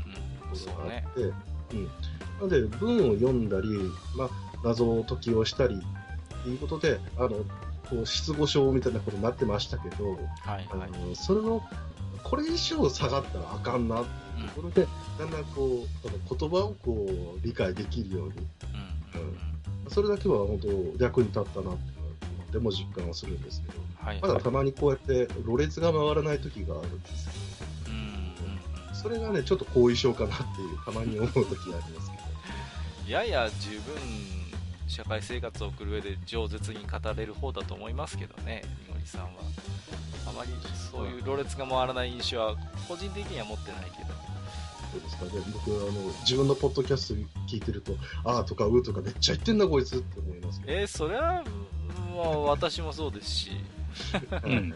それは何もみのりさんに限ったことじゃないですよ。まそうあ、うん、私や萩和さん。んなんかも自分の録音後で聞くとうんざりしますからね。うん。まあ、そうですよね。ポッドキャスターあるあるかもしれないですけど。そうそうそう、それは何も。ただこのあのゲームで命救われてるっていう時が、その時一番あの心が落ち着いたのが、結構レトロゲームでしたね。ああ、変にリアルじゃないのが良かったんじゃないですか？そのそうです、そうです。あの、まあ本当にね、あの、人間って空想って大事だなって本当に思った時があって、はいはいはい。うんうんあの、全然現実離れするっていう、うんえーそういった空間に居続ける。で、またも現実戻ってくるって、この繰り返しが、あ一番こうストレスをとうまく付き合う方法だなっていうのうんが、その時にわかるんですよ。なるほどね。何より、あの、昔のゲームって不親切じゃないですか。う んまあね。うん、あの説明書を見てもちょっとわかんないし、うん、でもそれでも、あの、こう、心地よい音とね、うん。あの、でも、あの、どんどん進めていく、その達成感っていうのをどんどんこう、あの、湧き立たせるような作りをしてたので、そうですね。まあ、面をクリアするなりね、そういううんうん、分かりやすいシーンがありますからね。そうです。そういうところで、だんだん自分をこう、取り戻していくっていうところが、あの、新たかなと思うんですね。はいはい。うんで疲れたらもうそのまま一回寝てしまえば、うんあの、まあ、本当寝るって大事なんで、このうつに関してはね。うんということで、うん、まあ、本当ゲームで命救われたなーっていうこともあるんですけど、まあ、それのおかげで、あの、ゲーム好きが高じてですね、あの、実は、あの、閣下に会えて 行ったりとか、はいはい。そこからマ。スターに、そう、会えたりこの時期だったりするんで、ああ、そうなんだ。そうです、そうです。いやー、うん全然、その時は意識しなかったけどね、こちらとしては。うんそうか意識する必要もないんですけどね。まあね、もちろんね。うんうんうんむしろ、あの、本当に誰しもがなるのが鬱だと僕は思ってるので、それはもう本当にそうだと思いますよ。うん誰かが、誰しもがもしかしたらなったことあるかもしれない。これからなるかもしれない。だったら、え鬱だからということで、あの、あんまりこう、特別視しない、しないようにした方がいいんじゃないかと、ん個人的には思ってますようんうんね。何よりもそういう人がいいるならば、えー一人でいさせないようにはしたいんです。そう、そうなんだよね。うん。であとは適度に食わせたいし、うん。うんえー適度に眠らせたいと、休ませたいです。うん。うんまあ、ある種人として当たり前のことがね、当たり前にできにくい状態が打つとも言えますからね。だからそれを周りがうまい距離感でサポートして、なんとか人として当たり前のことが、まずはきちんと当たり前にできるような状態に持っていくっていうのは結構大事だと思うんですよね。うん、うんうんそうですね。うんまそれの、あのーまあ、どうしようかなっていうふうになった時にも、まずはお医者さんに相談してください。まあね。まあ、でもそこから、あの、できるんでね。いおりさんもまあね、うつトンネルをな抜けるきっかけって別にゲームだけだったわけではないでしょ？他にもきっかけはあったんですよね。そうですありましたね。これも、あの、うつ抜け読んでびっくりしたんですけど、うんあの、3.11をきっかけにした人っていうのはね、はいはいはい。うつ抜けにもいらっしゃいますが、ね。僕もね、本当にね、あの、ちょうどですよ、実家に引っ越しをする、その日ですその時に、あの、岩手、まあ、東北ですか、えーに、えー津波がとか、えーそういうのがですね、帰ってる最中のその電車の中で携帯で確認をして、えあれ、これは大変なことだ。その時に、えー、岩手の沿岸にですね、あの、住んでる友達がいたので、うん、これやばいんじゃないかと、えー、いうことで、もう急いで帰って、まず一番最初にパソコンをこう荷物の中から引っ張り出して、うん、もうなんとかこう、あの、いろんな手を使って、あの、情報収集ができないかとか、えー、いろいろやってて、そんなこと夢中になっていて、で、えー、その人はね、もっと全然、あっけらかんと無事だったんですけど。そうだったね。うん。うん。で、えー、ああ、よかった、よかったって言った後で、まだそれがどうしても僕の中では続いていて、その後、えー、災害ボランティアに登録をさせていただいて、うん、えー、まあ、1週間ほどですかね、えー、行かせてもらって、で、そこからいろんなこと考えた後に、あ、もう俺は大丈夫だと。こんなことしてる場合じゃねえやってことで、1週間後、働き始めて自分でもトンネル抜けたなっていう感覚はあんまなかったんですけど、あその時が抜けてたっていう。うん、振り返ってみれば、あの時だったんだなっていう感じ？そうですね。まずトンネル抜けたのはあれぐらいだったんだな。そんな感じでしたね。だから、本当周りの環境っていうのが、あの僕には、ガラッと変わってしまった時に、あの、ちょうどいいタイミングっていうのも本当におかしいです。きっかけが、あの、舞い込んできて、それそれで、こう、自分のしたいことをやって、で、できることは何か自分で考えて、で、えー、じゃあこれからどうしたらいいのかっていうのを自分でもう一度、えー、立て直すことができたっていう。怒涛の1ヶ月ぐらいでしたけど。3.11ってさ、まあ僕は岩手の人間なので、どちらかというと当事者、どちらかというと、うん、っていうかバリバリ当事者でね、まああんまり詳しくポッドキャストでは話せないけど、にごりさんやにごりさんのお仲間にいろいろ情報も集めていただいて、まあ結果的に助からなかった親戚もいるし、まあ助かった親戚もいましたけれども、あのーみおりさんの気持ちもよくわかるんですよね。ああいう未曾有の大災害に見舞われて逆になんかね生きる目的とか日々をなんとなく無意的に過ごしてきた人が急に生き生きし始めた人もいっぱい見てきたんですよこの目でね、うん、うん、こういう時に自分が必要とされているっていう強い自己承認感を得た人もいっぱいいたと思うしこれをきっかけにやっぱりうつうつとした人が変わったっていう人僕も何人も知ってます。一方でねこれをきっかけにうつになっちゃったやつもいっぱいいたんだよね。そうですね、うん、やっぱ急にコミュニティが断ち切られてしまったりとか今まで自分が当たり前にそれこそ環境の変化ですよ。自分が自分らしくいられた環境が急に失われてしまって失意と混乱のうちにどんどんうつうつした状態になってしまったっていうやつもいて、うん、まあ、人間って、うん、複雑だよなって思うのはやっぱりそういうところですね。僕自身もやっぱりもうねあの時はね沿岸でもう火葬場がなくてさもう、わざわざ内陸までこうね連れてきて火葬何人かしましたけどもね、うん、やっぱりねそういう僕自身の経験としてはねそういうもう本当に大きな悲しみとか恐怖とかにさらされるとやっぱり人間ってある種の自己防衛反応が働くんだね、うん、あのー、やっぱりね無感動っていうかすごい自分の中で感覚が鈍っていく感覚はものすごい分かったね。悲しみとか、うん、悲しみとか衝撃に対してそれはショックを和らげる効果はもちろんあったんだけどそれだけじゃないんだよね。喜びとか感動に関してもものすごい不干渉になってた時期がやっぱりあった、うん、だからなんかそれ自身が自分の自己防衛反応なんだって気づくのはもうちょっと後だったんだけども、うん、あの時はねなんかそういう、うん、なんかね不干渉自分の感性みたいなのがものすごい不干渉になった時期がやっぱりあったね、うん、そうですね、うんまあ、そういったとか、まあ、それはまあちょっと打つとはまた違うんだろうけどね。ただそ,、の状態がでも PSD ってやつですね、まあそう。ただそれがやっぱ慢性的になっていくとやっぱりほら、そうそうそう。ねあの僕は幸いにして、まあね、そこからは多分立ち直ってるつもりなんだけれども個人的に、ただうまくそう立ち直れないやつもやっぱりいるしね、そうだね。そう、うん。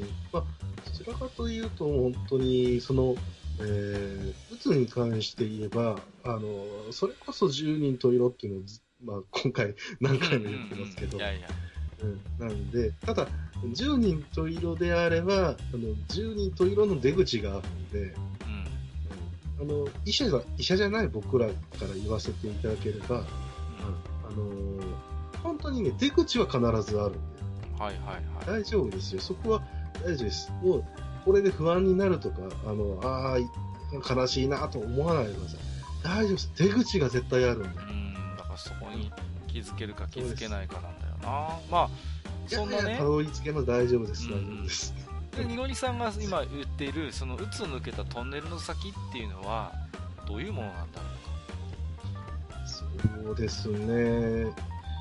うん、まあ僕はどっちかっていうと、まだまだトンネルの最中だと思うんですけども。実際その後もまた、うん、あ入ったなみたいな感覚もあるあありますあります。あばっちり今入ってますねっていうのは。はいはいはいはい。あ、うん、でもそこはある種自分で今自覚的にはなってるわけだ。それこそ取説じゃないけど、ね、うん、それこそ境界性パーソナリティ障害があの生んでくれてるようなところもありますね、うん、あのはっきり分かるとかはっきり好きがえー、あるのではいはい、でそこで、えー、あこれは今嫌いな自分になってるなっていうのがすぐ感じできるっていう、うんうん、そうなんだ、まあそれでもねトンネルを抜けた経験もあるみごりさんから見て、ね、どうなんですか？そのトンネルの先っていうのは何があるんですか？うーん正直僕も、あの何か得てますっていうのはないんですけども、うん、まだそうですね、トンネルを抜けている最中の人っていうのは結構見分けがついたりして、うん、あのそういう人に対してはあのこういうことあったんだよねって自分から話すと、あそうなんですか？実は私もみたいな会話を引き出せるようになったりとか、あでも、それでも和やかに話すことができないですね。ただ今まで本当に腹が立って仕方がなかったことを、それこそ、えー、あ、自分はこういうことがあるんだから、あ、大丈夫大丈夫。こういうことだから。それが僕だから。ことだけで終わるっていう。あとは、まあ、あの、本当に不安障害とか、まあ、とか自分が嫌いから始まってて、自信がないから始まってるので、言うべきことっていうものが、もう本当言えなかったりする場面がすごく多かったんですけど、それをなんとかこう、あの自分でも言っていくようにしたら、あの周りも変わってきましたし、自分も変われたなっていうふうに思う時がありますね。ただ、あと僕自身が20歳からなってるので、はい、うん、どっちかっていうともう本当に、ただただ単純に大人に慣れていっているっていうだけなのかもしれないんで、うん、こうやってあの病名とかあの診断書をもらっていても、実際はただただあの自分の中ではこう大人になる過程だった、うん、うん、感じているので、あのその山道っていうこのうつのこのアップダウンですね。それが本当に必要なんですよね、大人になることって。そうね。うん。程度の差こそあれ、やっぱり、それは必要なことなんでしょう。だとしたら僕はその打つっていう峠は、うん、確実に行かなきゃいけない道だったんだ、うん、そういうふうに思えたんで、うん。まあ、もし本当に今ね、うつに悩んでる人がいるとしたらならば、そこから本当に先っていうのは、あの、誰も知らない先なんで、はい。本当に思いもよらない素敵な自分が本当に待ってると思います、それだけちょっとね、今日はお伝えしたいなということで。まあね、もしお聞きになっている方でね、いやちょっと今自分、ちょうどなんかそうトンネル入ってるななんていう方がもしいらっしゃったらね、まあ、うんうん、あの、必ず、まあ、出口はあるし、ね。まあ、あとで振り返ってみればその時のねやっぱり経験がね今の自分を形作ってるんだっていうことを自分自身で認めてあげられることは必ずねその通りだと思いますんでね、ただ、まあ、ここであの思い出していただきたいんですけども、うん。出た、えー一番最初のお断りですね、はい。決して真に受けないでくださいと。そうだね。あの真面目な方はねあそうなんだってなっちゃうんですけども。ま今納得しかけた方、一番危ない危ないですね。そうそう。むしろねなんだよこいつも適当なことベラベラ喋りやがってみたいなねもうとか、ねふーんぐらいで止めてくれそんな人もいいるんだねぐらいの感じでね、まあ、あくまでそれこそねうつ抜けに登場したさまざまな人の一人としてこのにおりさんも加えていただいてまあこんな人もいるんだねっていうぐらいでいいんじゃないでしょうかねそうです。んそういう面白い漫画です。はい。うんうんまあそう、まあ、強引に持ってったねはい。はい いや、うん。でまあちょっとにごりさんにいろいろねお,、あのーお話いただいたんですけど私もちょっとね一丁紙じゃないけど、ちょっと乾いた話していいですかっていうね。はいはい。少し引いた目線でねこの「うつ抜け」っていう本をもう一回捉えてみたいなと思うんですよね、はい。うん、で一つはね、あのーサブカル職業人とうつっていうところなんですよね。うん。で、まああのーサブまあ、この田中圭一さんもそうですけども、まあ、サブカルチャーの世界で生きている職業人っていうのは大体うつやってんだっていう話がありましてうね、ん。まあちょっとこの前も話しましたけどあのサブカルスーパースターうつ伝っていう本が数年前に出ましてね、まああのーそのサブカルチャーの世界でスターと言われる方々は大体40代でうつやってんじゃねえかっていう仮説のもとインタビューしてる本があるんですよ、うん。そうするとね大体確かにうつやってんのねもう40代50代とかになってくると、うんうん、それこそ、えー、と大月健二もこっちの本にも出てますしあるいは唐沢修一さんなんかもこっちの本では登場するんですけどね。あとリリー・フランキーとかあの辺の方が出てきます。でまあねあのーていうのかないろいろ理由があると思うんですけどまあサブカルの世界で食っていく人ってやっぱり社会とはまた切り離された独特の言語を持ってるんですよ。僕自身もそうだし世間にはとてもじゃないけど今考えていること言えないようなことをいっぱい考えながら仕事してるわけですよ。もうねものすごいこう狂気と異端の世界にいる人間なんですね。でできればね仕事してる間ずっとそこにいたいんですよ、うん。うん、その世界にずっといたいの。そこにいれば書けるから、ね、何かが作れるから。だけど40、50になってくると日常が嫌おうなく襲ってくるんですよね例えば、うん。子供ができました子供が成長しましたあるいは親の介護が必要になりましたとかね。もう40代50代ってそういう感じでもう一発の大人でそのしばしばこう現実に引き戻されるんですよ。もう家族とか環境とかそういう要因が引き金になってね。それでものすごい疲れるんですよ。疲弊してしまうんです。そのなんていうのかな。だからできればもう仕事してる間はもうずっとねあのーそっちの方の世界で暮らしていきたいんだけども現実がそれを許さない、ね、例えば、ね、小学校の授業3巻がありますとか、ね、家庭訪問があります。親が、ね、入院しました。年金どうしよう。介護しなきゃとかね。そういう世界にやっぱ引き戻されるぐらいの年齢なんでそこのね環境のこうブレみたいなものってやっぱり非常に精神的にダメージを負うんですよね、うんうん。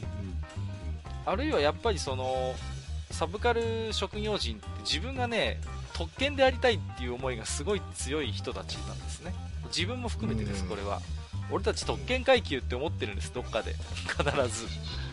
うんだけど ね、うんだけど今ねサブカルチャーって決して特権でも何でもないんですよね。もうねそれこそ S ね。いやいや SNS を見ればもう皆さん自由に創作活動してるさまざまな才能を持ってる人もいるし本当にねアマチュアでやってる方で素晴らしいものを作られる方がいっぱいいるんで俺本当にこれからプロでやっていけるんだろうかっていう悩みを抱えてる人はいっぱいいますよ。それこそ。うん。食っていけるんだろうかっていう経済的なプレッシャーもあるし。あるいは出版不況、ね、消費不況の影響でもう関係ないですからね。キャリアに関係なく収入下がってきますからね。うん。私だってそうですし、うん。ね、もうね、なんていうの、そういうね、あの、勤続年数で給料が上がる世界には生きていませんのでね、そういうプレッシャーもあったりする。うん。で、あるいは、あの、まあ、僕がいるのは、まあ、エロゲの世界ですけど、こ、このエロゲ仲間も本当、うつはいっぱいいますよ。もう、もう、うつはたしなみですよね。もう本当に。うん。うんうん本当そういう世界でね、現役で僕が今仕事してる仲間でも現役でそういうやつもいるしやっぱりねあのそれこそうつ抜けじゃないけどかつて経験してきたってやつも本当吐いて捨てるほどいますよね。これもやっぱり実社会との摩擦って一つ感じるんですよね。とてもじゃないけどねあのー常識的な世界では 通用しない話を僕も書いてる。もう本当軽蔑される読まれたら軽蔑されるものいっぱい作ってるからさ。まあそことうん。そことその一方でほらもう僕も今や父親ですからまあね決してこれなんていうのかなあのー変なつもりでつもりじゃないですけど良師的な父親っていうのも演じなきゃいけない一方で地域で生きる立派なそれ一発の大人として振る舞わなきゃいけない世界もあるっていう。そのね環境のやっぱ差ってやっぱかなり負担にはなるんです実際に、であとはねサブカル職業人と打つっていうことで考えるとまあ総じてサブカルで飯を食ってる人って自意識過剰なんですよね。うんうん。まあまあこれは多分正直ですか100%自意識過剰だと思うんです。ところが面倒くさいのは自意識過剰とコミュニティ障害コミュ障がね大体同居してるんですよ我々っていうのは。まあ、そうですね。むしろ、そのコミュ障をこうカバーするために自分を作ってるっていう。そうだからそういうもうある種ねサブカルチャー活動の原動力なんですよ、自意識過剰とコミュ障っていうのがうん。これは今、うんうんうなってる人いると思いますよ、いっぱい。これをねでもこれをうん。もうただタチが悪いのは俺たちはこれで飯を食っているのでやめらんないっていうねあそのうですね。やめどころわかんないですよね。そうもう自意識過剰とコミュ障を要は僕らは燃やしてエネルギーにして動いている機関車みたいなものなので止められないんですよ、うん、これを淡水と。そうそうそうそう。うん石炭とだけ。だからうん、あのーそこがやっぱりねものすごく鬱と近いところに生きている理由だと思うんですよね。そうですね。なる条件はもう完全に揃ってますね。揃ってるんですよ。そう。うん。これで飯食ってる人間って。うん。であとはね中にはこう作品が当たって成功する人たちもいっぱいいますよねあのーまあこのスサブカルスーパースター打つでにもいっぱい出てきますよ。三浦淳とかさ、もう皆さん成功してる方々。ところがこのねサブカル職業人っていうのは大体ね売れても売れれば売れるほどね鬱屈していくっていう傾向があってね。めんどくせえな。めんどくさいんですよ。売れてもね天狗になれないんですよ。要は。そうか。売れ世の中で売れて天狗になってる人を我々バカにするんですよね。かっこ悪って思うんですよ。ね？わかるでしょ、うんうん。そわかりますけどうね？ね世間なんか芸能界で成功した人間がなんかド派手な外車買ったりド派手なマンション買ったりするのを我々みたいな人種でバカにするんですよ。うん。かといって自分自身が売れた時に豪快な振る舞いが結局できないからそこにコンプレス感じちゃうんですよね。さめんどくさいんですよ。だから分かりやすい成功者の振る舞いにものすごい憧れてるんだけれどもうん。それを実践できなくて自ら壊れていくんです。まあ、そうですか。いやこれは本当うんそうなんですよね。僕ですらちょっと壊れかけましたからねそこそこ売れたりした時はね、ん。あ、そうなんですか？そう会社から大入り袋とかもらってさまあね本当に景気のいい時はあの袋が立つぐらいボーナスもらった時もありますけど。お、うんーうん、でもな車も買わないしさ。マンション買ったわけでもねえしさ。それどこに消えたんですか？どこに消えたんだろうね。不思議だね、うん、本当になんかそういうさことができないんだよね。であとはやっぱりねまあ非常に感度が高いまあこういう言い方するとすごい不遜な言い方かもしれませんけど感度が高いところで仕事をしてるんで自分の中にある罪悪感からね目を離すことができないんですよね。うん。そのなんていうのかな忘れられないんですよ。自分の中にあるそういう罪悪感。ああ自分ってやつはっていう感情を忘れられればいいんだよね本当はね。だけど、うんうん、自分の内面を掘り下げて内面から取り出してものを作るので常に隣に見えちゃうんですよ。視界の端っこに。罪悪感が、うん、俺はこんなんでいいのかみたいなのが常に視界の視界の端の方にチラチラと見えるんです、うん、それがやっぱりねうつにはとても良くない。確かに。うつには良くないけど。良くない。でもエロには結構それが大事だったりするんですよね。そう。そこなんですよ、だからね、エロいやこのうつ抜けにもアダルトビデオ監督の方登場してますけど、この、えー、なんていうのかな、エロごとしはね、常に、まあ、ある種本当にうつと戦いながら、まあ、あるいはもううつになりながらね、仕事してる人が大勢いるっていうのはなんか本当に実感ですね、これはね。だから逆にそのうつを抜けた人たちが結構いるんで、うん、あのほど人ができてる人たちが多かったりしますよね。そうそうそうそう、うん、うん、本当にね、年齢の割に老成してる人もいっぱいいたりするすごい考えやなっていう人結構いますよ、そうそうそう。だからうんなんていうのかな。結構ね私が仕事をしててもね非常に老成してて落ち着いててああこの人ジェントルマンだなと思ってたまたまお酒飲んで話聞いたら壮絶な人生を送ってる人とか割といるからね。え そうそうそうそう。ねあのびっくりしますよ、いやーね、この前、親が自殺しましてとか、さらっと言うから、はぁみたいな話は、決してこの業界珍しくないっていう。笑っちゃいけないけど、僕、笑っちゃいますね。いやいや、いや、いや、あのね、笑ってくれって言ってましたよ、そいつもね。笑って、これもう、もう自分の持ちネタですからみたいなこと言ってたどっちかというと、抜けた人、トンネル抜けた人って逆に、そういうところに、あの、本当に鈍くなったりしてますんで。そうそうそう。さらっと言っちゃそれ感じ取って僕は笑ってるんですけど。まあ、あとはね、まあ、田中圭一さんの、まあ、実際、うつ抜け手に取っていただくとね、わかると思うんですけども、うん、まあ、まさに手塚タッチの絵で描いてるわけですよ、これはね。あ主に手塚タッチですよね。まあ、まあ、ちょっと若干違うところもあるけどね。ほぼ、ほぼ、大体、手塚町、うん、あるいはちょっと藤子町の絵じゃないですか。こう。とか、あの、僕の好きな水木しげる町、ね。水木しげる町も途中ちょくちょく出てきますよね。で、このね、藤子タッチとか手塚タッチの絵って、いや、今回、うつ抜け読んでて思ったんですけど、癖があるようでやっぱ癖ないんですよね。非常そうですね。だからそれがこのうつ抜けに関してはとてもよく作用していて、うんうん、変にね、絵に引っ張られないんですよ。うん、スッと入ってきますね。スッとだからその話が入ってくるっていうの？エッセイ漫画としてこれだけ非常に汎用性の高いタッチはないなと思ったんですよ。これが妙にね、個性的だって癖のあるタッチだと、むしろ絵に引っ張られますからね、絵が気になってしょうがないみたいなさ。あありますあります。エッセイ漫画あるあるエッセイ漫画あるあるでしょ？そう。うん、なんかで、さっぱり物語に入ってこないっていうさ、うん、あるんだけど、それがこの本にはないっていうことですよね。で、やっぱりその、このうつ抜けってやっぱりいろんな方が読んでますけど主な読者はやっぱ30代から40代が多いんですよね。の男性ですよ。そうするとねやっぱもうねちっちゃい頃から手塚へ藤子絵にね触れてるからね、うん、ものすごい普遍性あるんですよ。どっかで絶対読んでますからね。どっかで絶対触れてるからあのー、そこで引っかかることがないっていうのが、ね、この本のいいところですね。そうですね。そうそうそう。だから、うん、それこそね、そういう方でしたら、しばらく漫画読んだことないよっていうね、大人の方でも、抵抗なく読めるんじゃないかなって、そこも僕一つね、成功の要因じゃないかなと思ってるんですよね。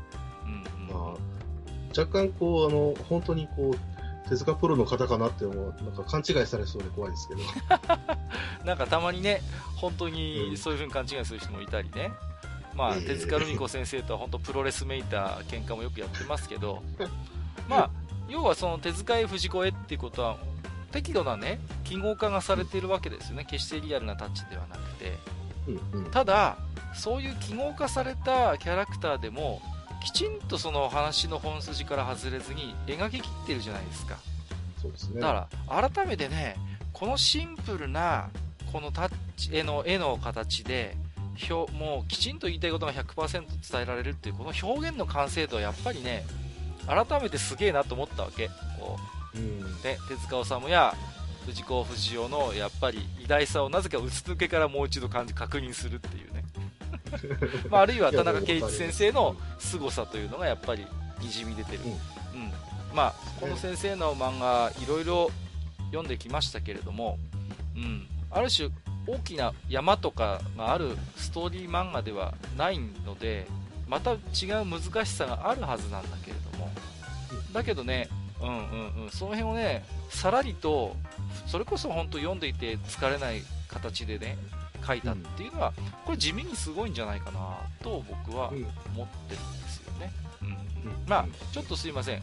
うつそのものの話から少し外れてちょっと乾いた視点でね少しだけお話をさせていただきましたけれども、えー、ということで、えー、今日はですね、えー、ゲストにみのりさんをお迎えいたしまして、えー、愚者道書店田中圭一先生のうつ抜けご紹介させていただきましたけれども、え、最後に、えーと、にのりさんとマスターに少しね、まあ、感想といいますかコメントをお願いしたいんですがじゃあ最初ににのりさんからお願いしてもよろしいですか？はいわかりました。えー、そうですねこの「うつ抜け」という本がものすごい今売れてるんで、うん、うん、あの田中圭一先生の自体も、えー、これからこういうエッセイ漫画増えるんだろうなってぼやいてましたけど。うんうん。でも、どちらかというと、まず、このうつ抜けっていうのがどれだけ素晴らしいかっていうのは、まあ、さっきこうね、閣下がおっしゃってた通り、本当にスッと入ってくるっていうことがありますし、何よりこのうつ抜けを読んだ後で、あの、一番大切なのは、こう自分の中でこう腑に落ちるっていう点で、えー、ようやくトンネルの出口が見えてくるっていうのが、あ、そうなんだっていうことが分かってくると思うんですよね。はい。それは本当にどこでもゴロゴロ転がってるんで、うん。でも、このうつ抜けっていう本からいけば、あの、他のいろんなこう、うつのトンネル抜けてきた人たちと、またそれがお話できるようになってくるので、うん、うん、どちらかというと、あの、やっぱ本というメディアっていう、やっぱそういう、それをあるべきだと僕も思ってるんで、うん、体験の共有といいますか。はい。そこはね、本当に、えー、打つと、えー、のその抜け方と、あの全くこう重なる部分であったりする、すごく親和性の高いところだったりするので。うん、これね、うん、紙の本で出したってことにものすごい僕は意義を感じてるんですよね。そうです、そうです。うん、何より、まあ、田中圭一さんもあのきっかけになった本っていうのがあって、それがコンビニで、えー、立ち読みをして、えー、そこから自分のことをこう理解できるようになってきたっていう、そういうえー、経験から私も、えー、うつ抜けをね、えー、本ベースで出すべきだ。うん、えー、至ったって書いてありましたので。この本に関して言えば、まあ、電子書籍が仮にあるとするならば、やっぱりね、あの実際に手に取って、手でこのページをめくりながら読んでもらいたいっていう感想を僕も持ちましたね。うんうんまあ、今いっぱいあの本並んでますんで、はい、書店でね。そうですね。もうピンク色の表紙ですぐ分かると思いますんで。そうです。大体こう売上何位とかに載ってることに絶対あると思うんで、はい、はい。あのぜひ読んでいただければと思います。はい、ありがとうございます。はい、えー、マスター、今日はいかがでしたでしょうか？そうですね。えー、っと、まあ、あの、うつ抜けっていう本に関しては、うん、あの、すごく読んだ後、感謝をしましたね。あの、というのは、やっぱり、こう、僕、まあさっきも言ったんだけど、僕らにとってはやっぱり、うつとかそういう心の病気って、こう、歩い、自分がこう歩いてる、そのね、人生で歩いてる道で、どこかに開いてる落とし穴みたいなもんで、いつ何のきっかけでそこに落ちるかわかんないじゃないですか。ね。で、あのー、そういうものに対して、やっぱり、ね、僕らの、うん、周りでもやっぱりちょっとそういう心のバランス崩しちゃってする人っていうのは、やっぱりいないわけではないので、はいえー、自分がそうなることに対しては、やっぱり漠然とした恐怖が常にあるんですよね。うんうん、で、自分もその、全くそのストレスフリーで仕事をしてるわけではないのでね。だから、うん、そういう中で、こういうふうにね、その、ただその、えー、まあ、恐怖を感じてるだけではなくて、まあ、この本を読むことでね、実は、あの、普段漫画を読まないうちの嫁もね、この本は貪るように読んでましたけど、あのーやっぱりね、あの仮に、あのー自分がそういう落とし穴に落ちたとしても、なんかこの本を読んでたっていう記憶があれば、どこかその希望を持ってね、その穴から、まあ、トンネルを抜ける、うん、ための、まあ、努力っていうんじゃないんだろうけど、なんかそういう、まあ、心持ちというか、うん、なんかそういうのが持てるんじゃないかなっていうふうに思えて、あ、なんかすごく読んでよかったな。うん、で、まあ、田中先生ありがとうっていうふうに思いましたね。で、やっぱり、この時期に、えーこういう本を、まあ、田中さんがね、田中先生が書けたっていうのは、まあ、今までやってきた悪行の罪滅ぼしでもあったのかなっていう気はちょっとしますけど。うん。そうですね。あと、まあね、あのーまあ、さっき、あえて僕何も言わなかったんですが、あの、さっきね、閣下の方で、その、サブカル人と打つっていうことで言ってましたけど、あの、正直ね、これは別にサブカル畑の人に限んないんですよ。うんうんうんだからね、リーマンなめんなっていうんだけ一言言っておいてですね。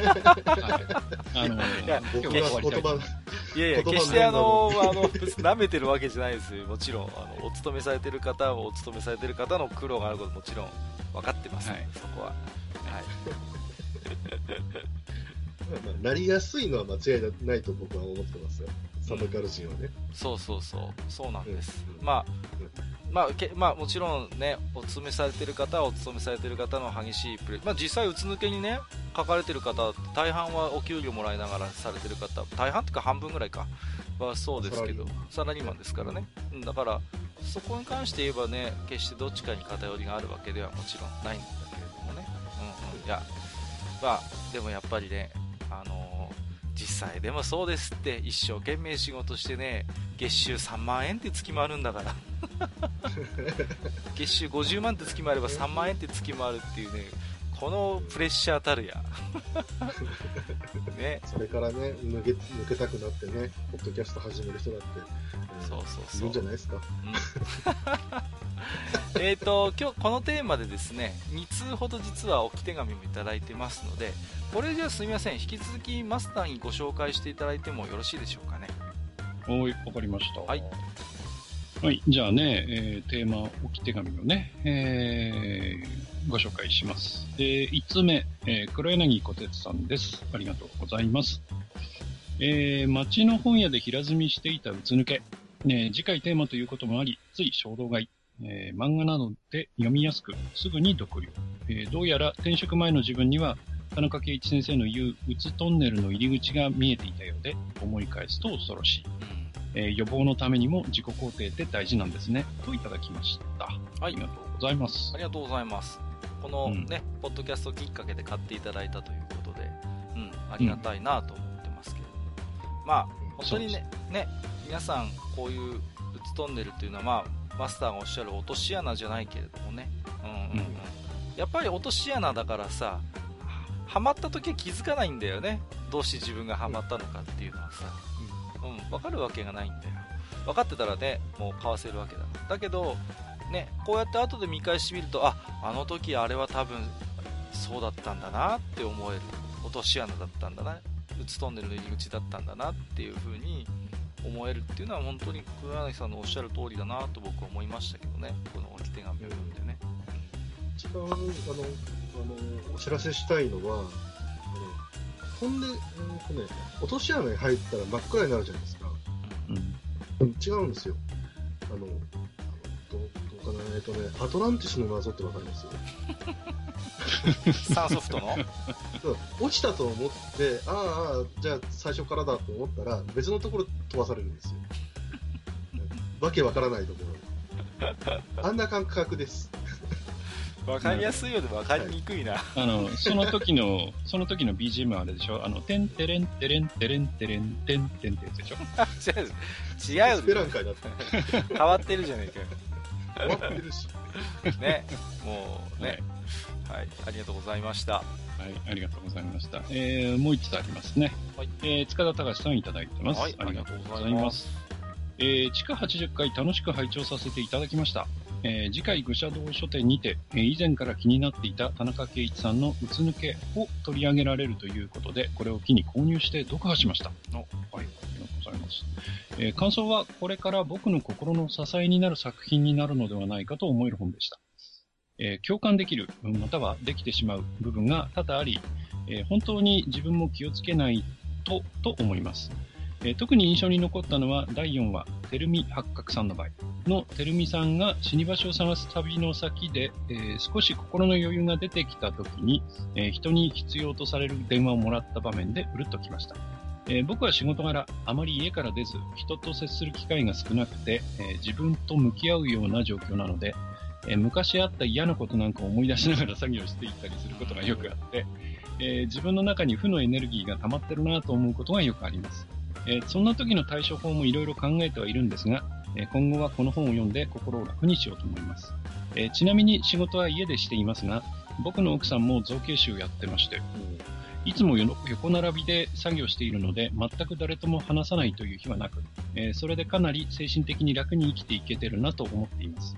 え最後になぜタイトルの「うつ抜け」の抜けが、えカタカナなのか考察してみたところ、えー、田中圭一さんの他の著書に鑑みると、えー、シリアスなこの題材に少しでも下ネタを仕込もうと思っていることだと思い至りました。思い至りまして、ね、うつ抜き、いや、うつ向けと連想させていくと楽しいです。おさまつ様でした。といただきました。ありがとうございます。ありがとうございます。最後で台無しだよ。いやいやいやいや。いや、実際でもなんか続編書いてくれっていうズがあったらこんなタイトルで出そうな気もしますよなんか。普通向けとかさ。いやでもあのー、塚田さんのお便りに非常になんかななんかああそうそうと思うところがあってそう、うん、自分と向き合う状況なんで昔あった嫌なことなんか思い出すってねすげえわかるんですよね。僕もしこしこ、ずっとこうパソコンに向かってたりなんかすると昔ネットで自分の関わったゲームがボロクソに書かれたこととかあるいは面と向かってお前のシナリオつまんねえんだよとか言われたこととか あんな野郎とかっていう、急にそういう昔のなんか嫌なことを思い出したりしてふつふつとすることはよくあるんですよねこれは。妙に腹が立ってくるんですよ、うん、うん、忘れたつもりだったりもう乗り越えたつもりのことが。ね、うん、いやだからその辺はなんかあちょっと似てるなと思って塚田さんのお便りでも、うん、ただ塚田さんの場合はあれ奥様も造形師さんで並んで作業してるっていう。これだいぶこれでなんかこう助かってるって言った言い方するすごいおこがましいですけども。だいぶそれで多分きっとこう何ていうのかな心に余裕ができてるんじゃないかなって思うんですよね、うん、そうそうそう。やっぱり造形師仕事をしていく中で孤独な作業でそこにすごいこう、ね、楽しみも苦しみも苦労もあるっていうことを奥様もよく知っているっていうことですから、うん、それはその状況だけでなんか非常に救われるなっていうね。なんかちょっと聞いてて正直羨ましいなって思いましたねそこの部分はね、うん、あとさあのー、まあえー、造形師さんはどうかわかんないけど、あの、絵を描く方とか、漫画家さんとかイラストレーターさんとか、うん、あの、仕事場で猫飼ってる人めっちゃ多くない？ああ、言われてみればね。いや、だから、それが、一種ね、その、その、まあ、塚田さんの場合の奥さんじゃないけれども、まあ、奥さんと猫をね、同列にしちゃうのはちょっと大変失礼なんだけれども、うん、やっぱりその、心の安寧をどこか求めてね、その、まあ、猫という存在が必要になってるっていう面ももしかしたらあるのかなって今ちょっと思いましたけどね。そう、そう、ねうん、自分、自分もあの、家にね、もう、うちのは死んじゃったんだけど、犬がいた時に随分やっぱり精神的にこう助けられた部分があったので。ああ。うん。そうですね。っていうのもあるんじゃないかなと思いますけどね。うん。結局ね、インドアの仕事してると、どうしても煮詰まっちゃいますからね。まあ、あのー、まあもちろん外で仕事してきてね、帰ってきてああ、今日は大変だったって人はもちろん一緒だとは思うんですけれども、うん、なおのことね、家から一歩も出ない日が珍しくないっていうことをしてると、やっぱりね なんかやっぱそういう、なんか、うん、存在欲しくなりますよね。うん。なんかすごい、その辺はわかりますね。うん。そうですね。はい。みごりさんいかがですか？この塚田さんのお手紙。うん、うん。あのー、本当に、わかるわっていうところばっかりなんですけど、うん、まあそうですね、塚田さんじゃなくて他の人にもこうお伝えしたいところはあるんですけど、えーと、家で仕事をしてるってそれだけで自営と終わっていくってその時に、えー、ぜひともですね一回家に出ていただい家で出ていただいてあのランニングなんかを始めていただいて、うんうん、あの心が疲れているんだったら体も疲れさせるとバランス取れてそのままゆっくり眠ることできますしあの出かけることによってその他の人と話すことの機会絶対増えるんですよ。そうですね。うん。それだけでも全然変わってくる時あるんで。あのね、それ、それ僕がまさにそうなのよ。頭脳ロードで脳だけ疲れて、うん、体が全然疲れてないっていう、非常にバランスの良くない状態によく陥るんですよ。うん、うん、とにかく甘いものが欲しくなるけど、う、んていうの？決してそんななんか、ね、一生懸命運動してるわけでもないっていうもう頭がもうただぼーっとしてっていうね、うん、あるいはもうずっと頭が興奮してで体もまだまだ体力,、まあ、体力だけは残ってるからなかなか寝られないとかね。そうですそうです。それが結局うつをこう発火させる原因だよくないよねよくないよね本当によくないんで、うん、もうあの外出ましょうはい。以上です。はい。わかりました。外に出たいと思います。はい。えー、ということでありがとうございました。はい。えー、ということで長々とね、お話を今日もさせていただきましたけども、本日は愚者道書店と銘打ちまして、田中圭一さんのうつ抜けという本をご紹介させていただきました。えー、このね、えー、ポッドキャストを聞いて、えー、多くの方にこの本手に取っていただけると、えー、我々としても大変嬉しいと思っております。はい、本日もみのりさん、そしてマスター、ありがとうございました。ありがとうございました。ありがとうございました。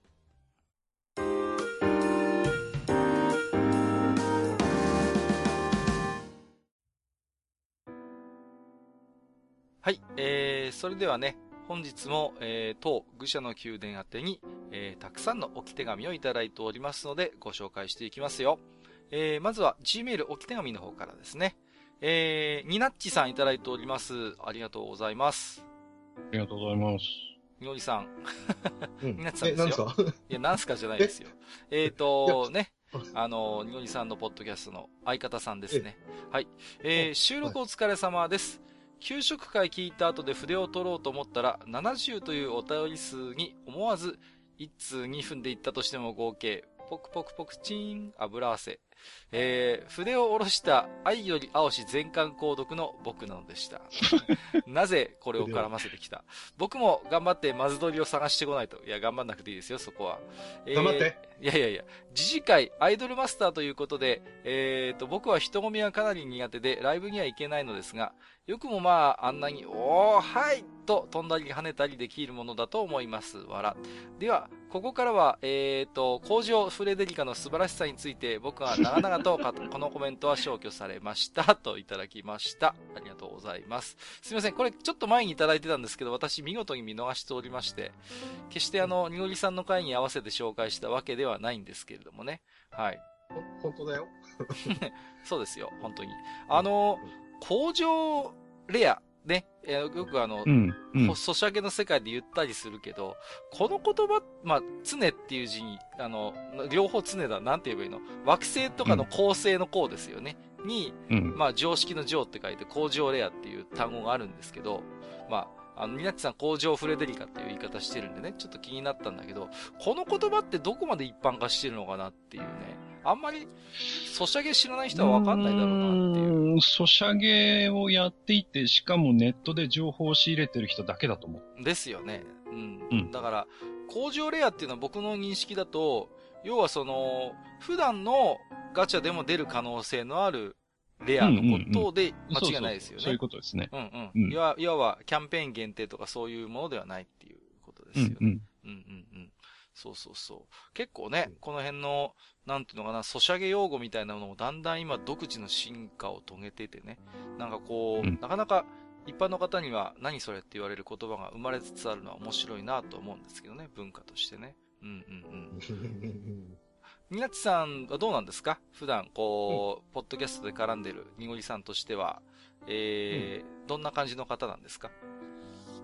いやー、もうそこんとこを聞いていただけると、まあ、そのままですよっていう風な感じですけど、はいはいはいあ。の、まあ、やっぱり、あの、いろんなことにチャレンジングな方なんでね。うんうん。そのようですね。んあの、そうです、そうです。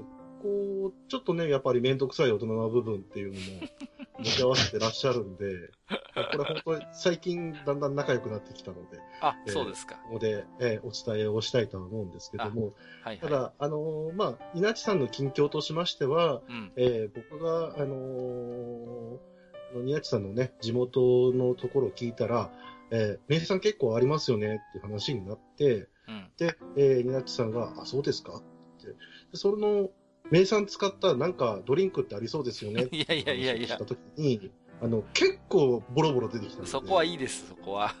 そこは掘り起こさなくていいから、そこはもう。はい、次のお便り、いきますよ。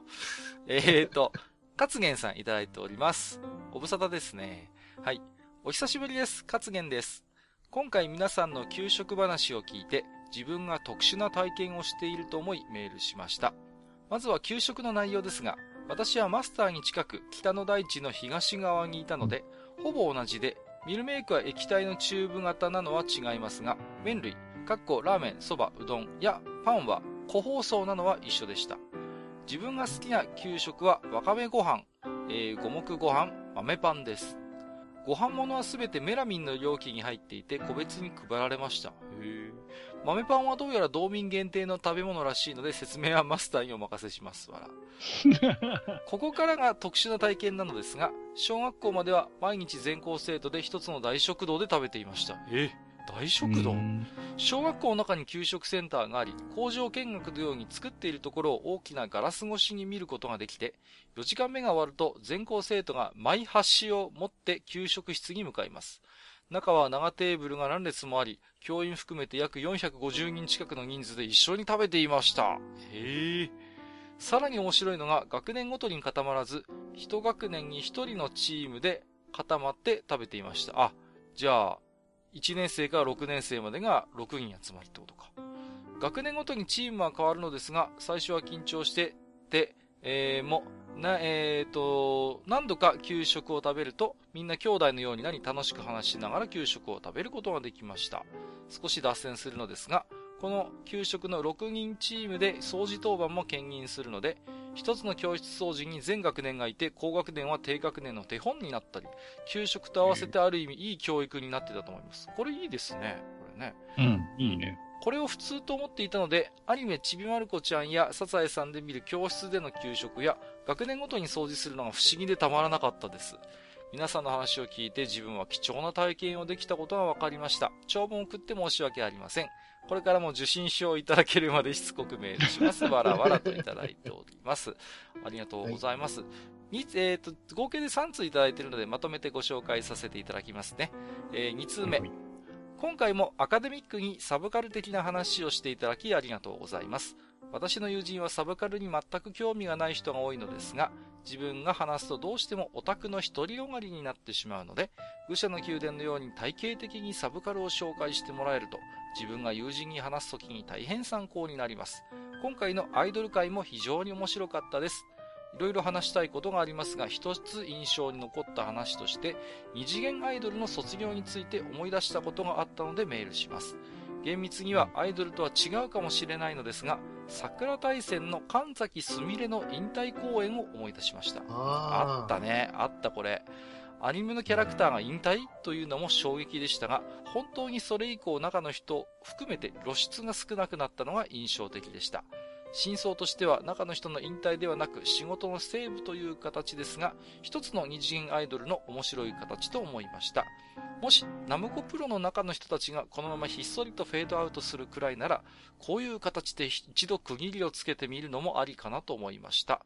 当の神崎さんも限定復活しましたし、モームスも卒業したメンバーで限定復活した経緯があり、二次元アイドルの卒業もありかな、なんて思いました。最後もう一通。えー、アイドルマスターシンデレラガールズについてのメールです。私はアイマスに出会ったのが、去年友人から勧められたデレステが初めてなので、つい最近のことなのですが、もともと音ゲー好きだったため一気にハマりました。3次元アイドルでは特にハロプロ好きでありましたが、2次元ならではの現実にはありえない突飛な設定のアイドルというのが非常に魅力的でした。番組でも取り上げられましたが、森久保のの目も合わせられない引っ込み思案の女の子がそもそもアイドルなんて無理と思いますし、元警官28歳アイドル、片桐さなえ、極めつけはリアルサンタクロース、イブサンタクロースなど、現実にはありえないキャラクターが魅力的です。もちろん、正統派アイドルキャラがいっぱいいるからこそ、個性派も生きるのですが、追伸、私の担当はヤンデレことヤンキーデルの向井匠です。このキャラクターも現実では難しいですね。元ヤンキーでアイドル時には隠している3次元アイドルは何人かいますか？てんてんてん、モームスのミキティとか、といただきました。はい。うん、えっ、ー、と、3通まとめてご紹介をさせていただきましたけれども、にごりさん、ね、はい、これ懐かしいですね。神崎すみれの引退公演。これね。懐かしいというか、僕はもう本当 DVD で見たぐらいですからね。うん、あ、本当、うん、あ、じゃあもうどっぷりだった。はいはいはい。どっぷりというか、あの、むしろこう、僕の中では桜大戦の師匠が一人いまして。はいはいはい。うん。うん。あの、師匠と一緒のその DVD を見たんですけど、うん、師匠泣いてましたからね。何度見てもいいってい や、でもね、実際にゲームのキャラクターが、まあ、インタまあ、特にね、桜大戦なんかはミュージカルとかね、それこそ、あの2.5次元じゃないけど、連動してましたからね。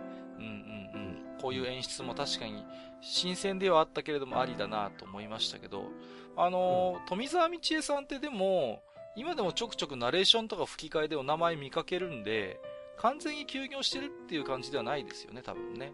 中の人っていうんですか、うん、そうですね。うんうんうん。そうそうそう。たまにナレーションとかでおみお名前見かけて、あ、まだまだ頑張ってらっしゃるんだなという考えを持ちますけれどもね。うんうんうんうん。マスターなんかお便りの中で、そうそう、豆パンっていうのはこれどういうやつなんですか？この給食話の。あのー、まあ、簡単に言うと甘納豆が入ってるんですね。ああ、甘納豆。はいはい。ちょっと甘いや、甘い豆が入ってる感じ？そうです、そうです。ゴロゴロ入ってるんですよね。そうなんだ。へえ、うん、え？形はコッペパンみたいな感じ？いや、形はいろいろです。あ、もう豆が入ってる豆パンなんで。あ、そうなんですか。うん、じゃあ、食パンみたいに四角くなってる時もあるって感じですか？うん、まあ四角いのも、うん、だから、うんうん、なんていうの？その、甘納豆ブレッドみたいに、まあ普通のパン屋さんの話ですけどね。あ、はいはい、はい、売ってるところもあったりするし、うんうんうん。まあ、給食に出てくるのは大体丸いやつだったかな。ああ、なるほどね。うん。へえ。いや、しかしこの、大、なんですか？大食堂っていうか、すごいですね、うん、これ。ホグワーツですよ、ホグワーツ。ホグワーツだね。そうそう、僕も、ホグワーツかつ、学年もシャッフルっていうね。え？ね。これ、いや、あのー、いや、言われてみればものすごい合理的というかね。確かに学年の垣根を取っ払うには、うん、あの、みんなでね、同じものを食べるのが、同じ釜の飯じゃないけれども、一番手っ取り早いなと思、思いましたしね。掃除もこの6人でやるっていうのはさ、ああ、言われてみれば、いい教育効果あるよなと思いますよね、これね。うん、うん、うんうんうんいやだから多分ね、上級生が低学年のね、手本になるっていうのは本当その通りでしょうしね。うん。うん。うん。でも、そういうね、でも食堂みたいなスペースが普通の小学校にあまりないんじゃないかな。いやだからなんかいい経験だよなと思いますね、これはね。うん、この辺はおそらく学校の規模にもよるんじゃないかな。ああ、どうなんだろう。小さいってことですかね、逆に。大きいの、うん、あのー、あ、でも450人。あんまり、そうそうそう、マンモス校だとちょっと厳しいよね。ああ、そうですね。450人だと、まあ、だいたい一学年、70人ぐらいってことか。うん、うん、じゃあ、そんなに大きくない学校なのかな、そうなると。うん、せいぜい3クラスぐらいですもんね。うん。えっ、ー、と、あと、アイマスの話出てましたね。えっ、ー、と、はいはい、向井匠さん、推しということで、うん、担当 P ということで、勝元さん。ね。えっ、ー、と、貴重な晒しキャラ、貴重かどうかわかんないけど、晒し巻いてるキャラクターでね。うん。向井匠といえば、あの、向井匠が主人公の漫画があるんですよね。えー、アイドルマスターシンデレラガールズ、ね、えー、ワイルドウィンドガールっていうのがね、えー、ありますけれども、これね、ちょっと驚いたんですけど、まあ、出てるのが確か、連載が確か月間チャンピオンなんで、まあ、秋田書店っていうことでね、まあ、ヤンキー漫画に定評がある秋田書店ということで、そういう意味ではまあ、あの、向井匠もベストマッチなキャスティングだなと思いますけどもね。うん。うん。そうそうそう。この、なんていうんですか、ヤン、ヤンキーレディースみたいなので、週刊少年チャンピオンで今、六道の女たちっていう連載漫画が載ってて、これが今すごい人気あるんですよね、チャンピオンで。出てくる女の子がみんな悪女っていう。悪女 うん。悪女ってこうやって書いたしか女って読ませると思うんですけど。で、ああ、なるほど。で、で、でも、でもね、ハーレムものなんですよ、ある意味。みんな主人公の男の子に惚れるっていうね。そこはそっち行くんですね。すっごい内気な男の子なんだけど、めっちゃヤンキー女に好かれるっていうね。これ面白いっすよ。ちょっと、読んでみようかな。これね、ちょっとおすすめしたい、これは。ちょっとね、あの、秋田書店っていうかチャンピオンらしい漫画なんで、うん、そうそう、ね。もうようやくバキドー以外に僕、あの、夢中になって読める漫画が久々に出てきたなっていうところはありますけども、はいえっ、ー、と、かすげんさんありがとうございました。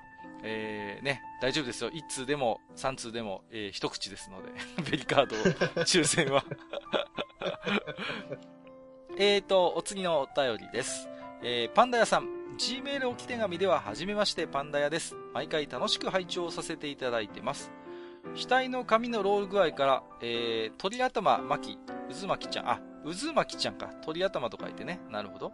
えー、鳥頭、えー、鳥かぶとの根を用いた漢方薬、毒なので毒のあるトークのこのパッドキャストには合っているということで、また出ましたよ、このアートワークの女の子の、えー、お名前大喜利ということで、ね、渦巻きって呼べばいいんですか、つまり。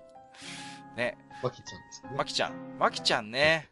うーん、どうでしょう。まあこれも、ありっちゃありですか？ちかちゃんっていう案もありましたけどね。うんうん、そうですね。うん、これでも名前、まあうん。うん。あれ？でも、その辺はほら、ね、仕掛け人のにごりさんに、そうですよ。丸投げで。そもそも大喜利のきっかけはあなたなんですから。そうですね。え、うん、僕からなんか始めちゃいましたけど。本当ですよ。まだこんなに続くとは思わなかったですけどね。何ですか、おしゃれなテレコちゃん。この前、え？何ですか、おしゃれなテレコちゃんとかも、ふざけたこといやいや、あれは本当にふざけて大喜利でやってたんで。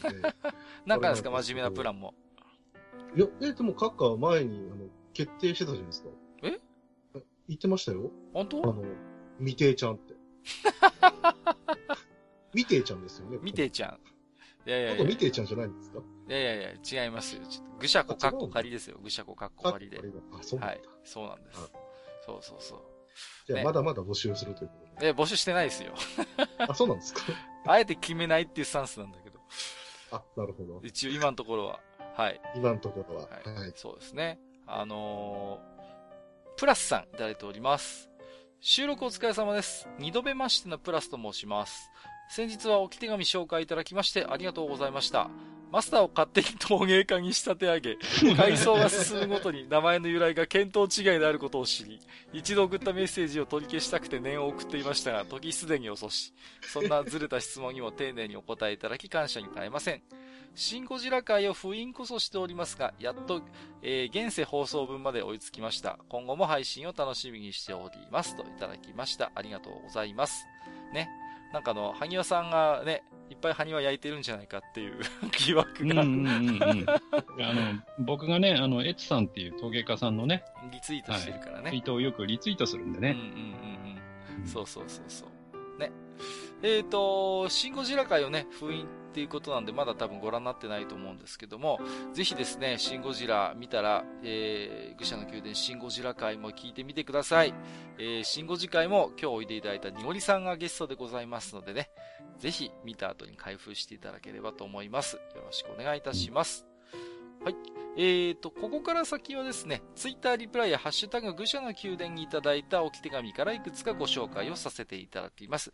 抜粋の紹介となりますが、えー、もちろんすべて私どもお目通しはさせていただいておりますのでご了承ください。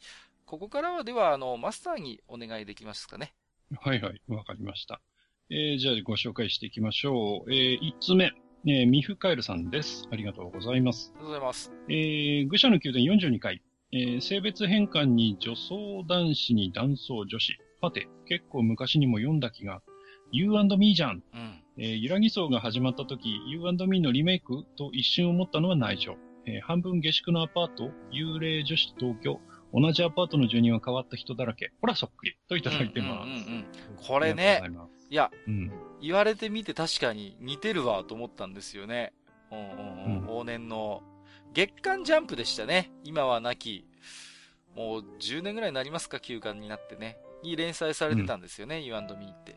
で、確かに設定よく似てるんですよね、ねこれ。うん。うん。ヒロインの女の子は確かに幽霊だったし、そうそうそう。ね。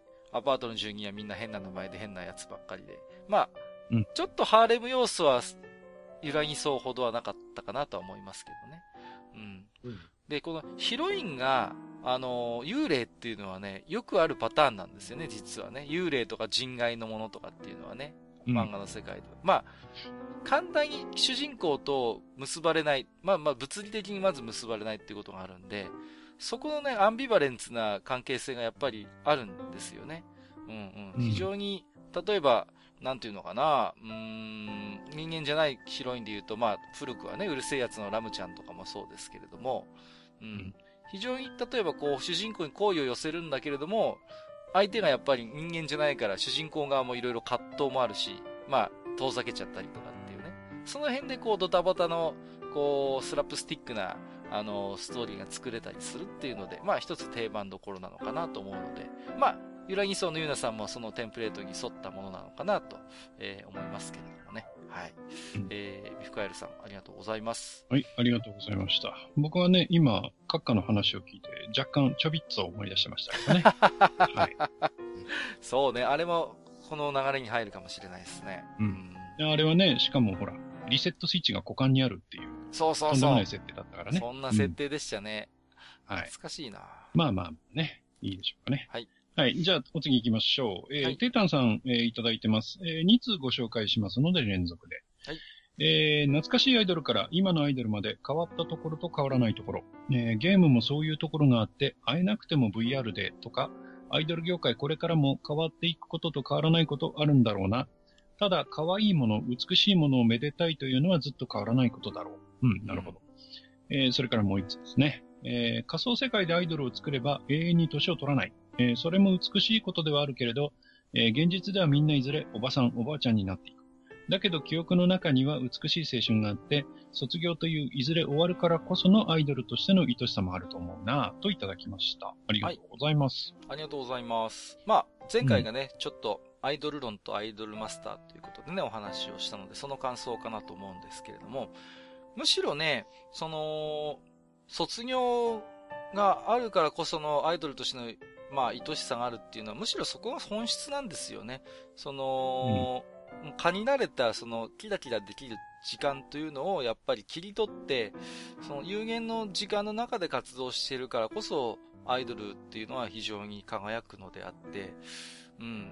だから、なんていうのかな、うん、そこをね、こう、使えないアイドルマスターみたいなコンテンツが非常に人気を得ているというのは、うん、まあ、逆にそれだけすごいことっていうね、考え方もできると思うんですよね。うんうんうん。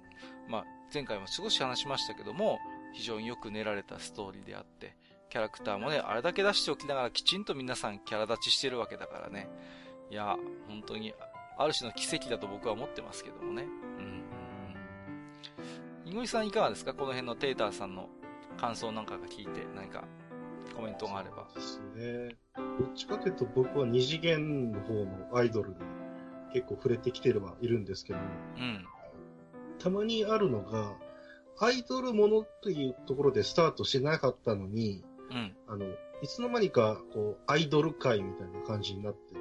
はいはいはい。うん。なぜか知らないけど、そのキャラクターを売り出すときに、アイドルっぽい感じになってるとかっていうのが結構あるんで、うんうんうん。うん。だから、間違いなくこのアイドルの DNA っていうのは、受け継がれていって消えないだろうなっていうのは、なんとなく思いますね。うん。うん、そうですね。うん。やっぱりこう、なんていうのかな、特に二次元の場合は、やっぱそのキャラクターを立たせるために、ある種、アイドルものでなくてもアイドル的演出をすることっていうのはまあまああるんですよね。ヒロインとか登場人物の女性キャラクターっていうのはね。そうすると当然のことながらアイドル的な消費のされ方をしていくっていうね。うん。そういう要素はやっぱり、うんとあるんだと思いますよ。うん。だから、ね、グランブルーファンタジーにしてみても、やっぱりね、基本はファンタジーであって、アイドルじゃないんだけれども、あれにしても魅力的な女性キャラクターがいっぱい登場するから、それこそドストレートなアイドルイベントもありましたし、そうでなくてもね、まあ、アイドル的なプロデュースをしている企画みたいなものは本当に枚挙にいとまがないから、まあ、そういうところは多分、ニゴリさんのおっしゃる通りなんだろうなと思いましたね。はい。はい。えー、はい、えー、テータンさん、ありがとうございました。ありがとうございました。いや、実はね、あの、後で思ったんですけど、うん。あの、アイドル論とアイドルマスターっていうお題で話をしたにもかかわらず、うん。うん、えー、立花アリスの話を出さなかったのは失敗だったなと。あれ？そこか。うん、だって、彼女はね、彼女はっていうか、あの、立花アリスの声優さんは、うん。元 AKB なんだよね。はいはいはいはい。うん。確かに、ね、で、それをやめて、うん。えー、声優さんになって、えー、アイドルマスターの立花アリスの中の人になったそういうそこになんかいろんな話があってね、その話もすればよかったなとちょっと思いつつ、うん、はい。またやりましょう。まあ、それはまたね、えー、そのうちというまだまだ僕もアイドルのことは語れますよ。はい、僕はお腹いっぱいです。あ、そうですか。なんだよ。はい、振っておきながら。はい。もう、はしご外れえー、米子さん、ありがとうございます。ありがとうございました。えー、アイドル界を聞いていて、伊達京子を思い出しました。懐かしい !DK96 だっけ、はい、うん。伊達京子としてラジオの放送していた中の人がモザイク処理されていたのを見ていたので、アイマスとかラブライブは、ラブライブでは中の人が出てきて、最初はびっくりしました。うん、あと、私のアイドルは千代の富士かな といただいてます。ありがとうございます。千代の富士ね。いや、うん、下敷きとか使ってるやついたわ。もう。ウルフね。ウルフ千代の富士ね。あの、伊達京子って、ポニーキャニオンかどっかが売り出してた記憶があるんですけど、あれ、ホリプロじゃない？あ、ホリプロでしたっけ、ね、あ、ホリプロか。ごめんなさい。勘違いしてた。うん、あのね、僕いつも混同するの、伊達京子って、あのさ、レイジレーサーにレースクイーンで出てた、長瀬玲子っていうキャラクター覚えてません？マスター。あはいはい、わかりますよ。ね、あのー、リッチシリーズのね。リッチシリーズでレースクイーンで出てる。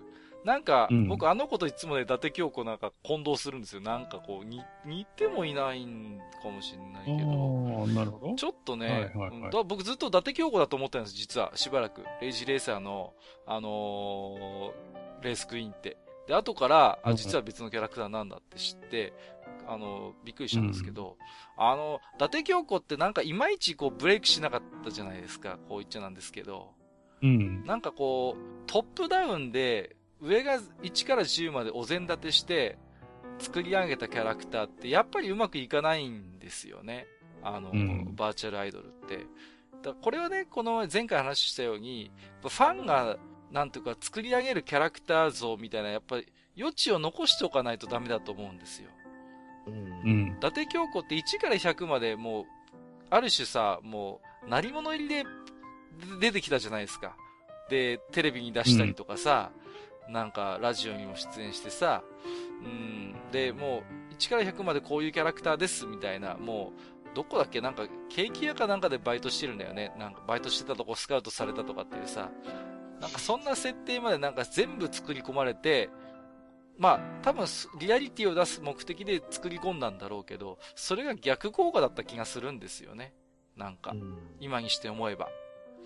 なんかもうちょっと緩い設定で出しといて、うんファンの間で、それこそ二次創作じゃないけど、この子はきっとこういう性格に違いないとか、こういうキャリアがあるに違いないっていうのを、うまいこと取り込んでいった方がなんか双方向的なね、うん、プロデュースができたんじゃないかなって僕は思い出すね。それ辺がちょっと伊達京子の残念プりになんか繋がってるような気がして僕はならないですね。ああ、対照的なのはなんか初音ミクみたいな感じ、ね、あ、そうそうそうそう。だから、伊達京子がね。増えていったのは肝心ですよね。そうそう。あの場合だって、なんと、まさに最初はさ、あのー、パッケージ絵ぐらいしかなかったわけですよ。こいつなんですけど。うん、まあ、中に入ってるね、まあ、あの、音声、ボイスロ、ボーカロイドはもちろん、初音ミクのものっていうことになってますけど、だから、そこになんかいろんな属性をやっぱりファンが付与できたじゃないですか。うそうそう人によって。最初はネギ振ってね。そう、ネギ振らせたりとかさ。だから、そういう、なんていうの、いい意味で、ユーザーのおもちゃになったじゃないですか。ほん、面白いんだよね。本質的な意味でもおもちゃなんだけども、キャラクターとしてもおもちゃにされたんですよね。初音ミクって。それが人気の秘訣だったと思うんだけど、伊達京子っておもちゃになれなかったんだよね。そういう意味で言うと。なんか、うね、うん、ビジュアル的にもなんかこう、二次創作したくなるような感じでもなかったしね。うん、うん。あと中の人が徹底的にそう、排除されてね、それこそモザイク処理ってのは僕もなんか覚えてるんだよね。うんうんうん。なんかまあ。これまた、アイドル界でいきそうですから ちょっと長くなるんでこのぐらいで失礼しました、はい。ね、バーチャルアイドルでいけばね、寺井由紀っていう存在もありますね。ああ、いたねはい。いたねー。寺井由紀いたねー。はい。だまあまあまあね。はい。次行きましょうか。じゃあ、俺たちの愛したバーチャルアイドル界で。うん。はい。ね、寺井由紀はね、なんか、まあやめましょう。ちょっと下品な話になって。はい。はい。えー、塩分あったひひさめさんいただいております。はい。ございます。えー、今再びのアイドル界会長。えー、各家の守備範囲が広すぎてすごいな、この人、と思う。えー、スルスルアイドルグループの名前が出てくる。えー、第2回からアイドルの話されてましたし、アイドルお好きなんだなとひしひし感じる回でした。といただきました。ありがとうございます。ありがとうございます。うん、ん、まあ、アイドルはね、昔から好きでしたよ。あのー、それこそ深夜番組の回で、おにゃんこの話とかも少ししましたけれども、うん、まあ、アイドル個人がうんぬんっていうことよりも、アイドルっていう現象が面白いなっていう方を面白考えてましてね。うんうんうん。で、なんかね、だからそういう、うん、アイドル論みたいな、あのー、本も好きで読んだりしますね。うん。うん。そうそう。まあ中にはね、過激なタイトルの本もありましたよね、昔はね。前田敦子はキリストを超えたとかって、そんなタイトルの本もあったなとか今、ふと思い出しますけどもね。うんうんうんうん。まあ、そうですね。やっぱり、なんかね、あんまポッドキャストでこう、リアルアイドルの話をする人ってあんまいないなと思って、なんか、うん、うんうんうんもっともっとなんか、なんかアイドルのファンポッドキャストみたいなのはあるんだけれども、うん、なんかね、もっとみんなアイドルについて語ってもいいんじゃないのって、なんか思ったりするんですけど、あんまり相性良くないのかしらね。はい。はい。えー、塩分アットひさめさん、ありがとうございました。えー、閣下のね、守備範囲が広すぎてすごいなって言ってますけどね。変な人ですよ。はい。次行きましょうかね。はい。またそうやって。えー、アスラーダさんいただいております。えー、80回面白かった。えー、バーチャルアイドルの利点は、公式や個人が心情や背景について言及しなくても、ファン個人が想像で読み取り、取捨選択してキャラに二次創作的な設定を盛り込めることなのかも。ただ、公式が言えば公式になってしまうので、あまり寄せるのはちょっとなといただきました。ありがとうございます。はい、ありがとうございます。うん、これもね、まあ、この辺はね、うんうん、あの、以前語ったことがあるんだよね。そうそうそうそうそう、うん、これについてはね、あの、何回かこの愚者級でも話をしましてね。うん、うん、うんうんえっ、ー、とね、鹿島さんの回だったかなそうだね。鹿島の回だね。うん、鹿島さんの話をした時にも少しこの辺の話はしてね。うん、そうそうそう。やっぱりね、今日のお便りに絡めて言うなら、伊達京子の失敗にも繋がってくるんですよね。うん。うん、やっぱり、その、二次創作的な設定を盛り込める余地を、やっぱり残しておけるというのは、この、バーチャルアイドルのメリットっていうのは、本当にアスラーダさんのおっしゃる通りでね。うん。うん、だから、そこによって繋がることができるんですよね。その、僕たちが考えた、あのー、このキャラクター像みたいなものを、まあ、公式が出社選択して取り入れて、よりそのキャラクター性が強固になっていく。まあ、その、うん、なんていうのかな？そのキャラクターを消費する人間が望むキャラクター像により近づけることができるっていう、後付けができるっていうのはやっぱり、あの、非常にメリットですよね。うん、うん、うん。そうね。うん。うんそれによってやっぱり、あのー成功するし、面白いのはネガティブな情報情報も含めてネタになっていくっていうね。あのー最初の頃は、あの、本田美代の、あの、ちゃんびおちゃんがちょっと不遇な扱いになってるみたいなところも、ある種なんかうん不遇キャラみたいなことで、キャラ立ちにちょっと貢献してしまうというのが面白いところで、決してネガティブな情報も、そのキャラクターにとってみれば、あの、決してデメリットではないというのがね、この面白いところですよね。この、アイマスの世界の。まあね、アイマスはその辺うまくいってる方だと思いますけどね。うんあの、公式がさじ加減間違ってね、おかしなことになっちゃったカンコレアニメなんていうのもありますから、ね。ああれはまあ、それがちょっと行き過ぎた結果だと思いますね、カンコレまあ、その辺もね、あの、鹿島さんの回で確か話をしたはず、うんそうです。ね。第何回だっけ、うん結構早い回だったよな。早い回ですね。ね、うんまだ聞けると思いますので、もし、アスラーダさん未聴でしたら、そちらの方もよろしくお願いいたします。そうですね。はい。アスラーダさんありがとうございました。えーとね、まあ、バーチャルアイドルでいけばね、えー、長瀬玲子はうまくいった方だと思うんですよ。うん、うん、うんうん。深見愛はどこ行ったっていう話ね。また出てきたよ。いろいろ知ってるな、ねマスターも。はい。えーじゃあね、えー本日最後のお便りについて、えーいきましょうか。はいえーこれはね、あの、収録時間の長さについてちょっといただいてますね。うんはいえーとろろさんです。えー地下80回拝聴えー収録時間の長さを心配されていたが、内容をカットしない方が個性が引き立つと思う。目指せ3時間オーバーといただきました。ありがとうございます。これはね、あの、僕があの、公式アカウントで、ちょっと長さについてどうですかねっていう感じでつぶやきました。思いのほかいっぱい反応いただけましてね。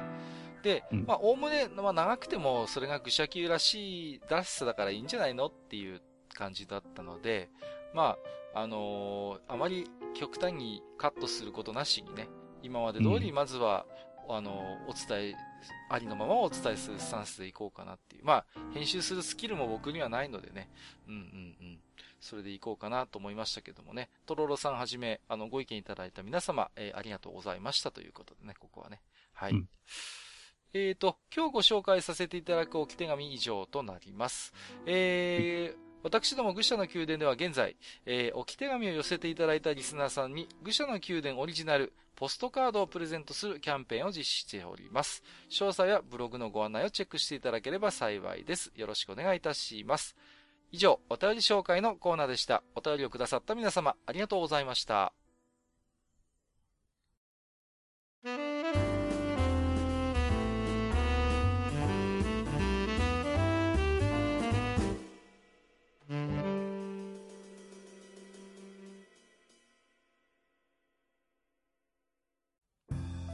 はい。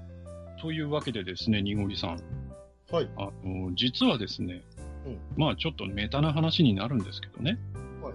あの、まあ今回、にごりさんもお呼びしてこうやって収録をしてるわけですけどね。はい。あの、最初にカッカが何て言ったか覚えてます？なんて言いましたっけ？あの、目指せ2時間切りって言ってたんですよ。ああ、確かにそんなこと言ってましたね。言ってましたよね。うん。ですけど、うんえっ、と、収録しているベースでいくと、うん。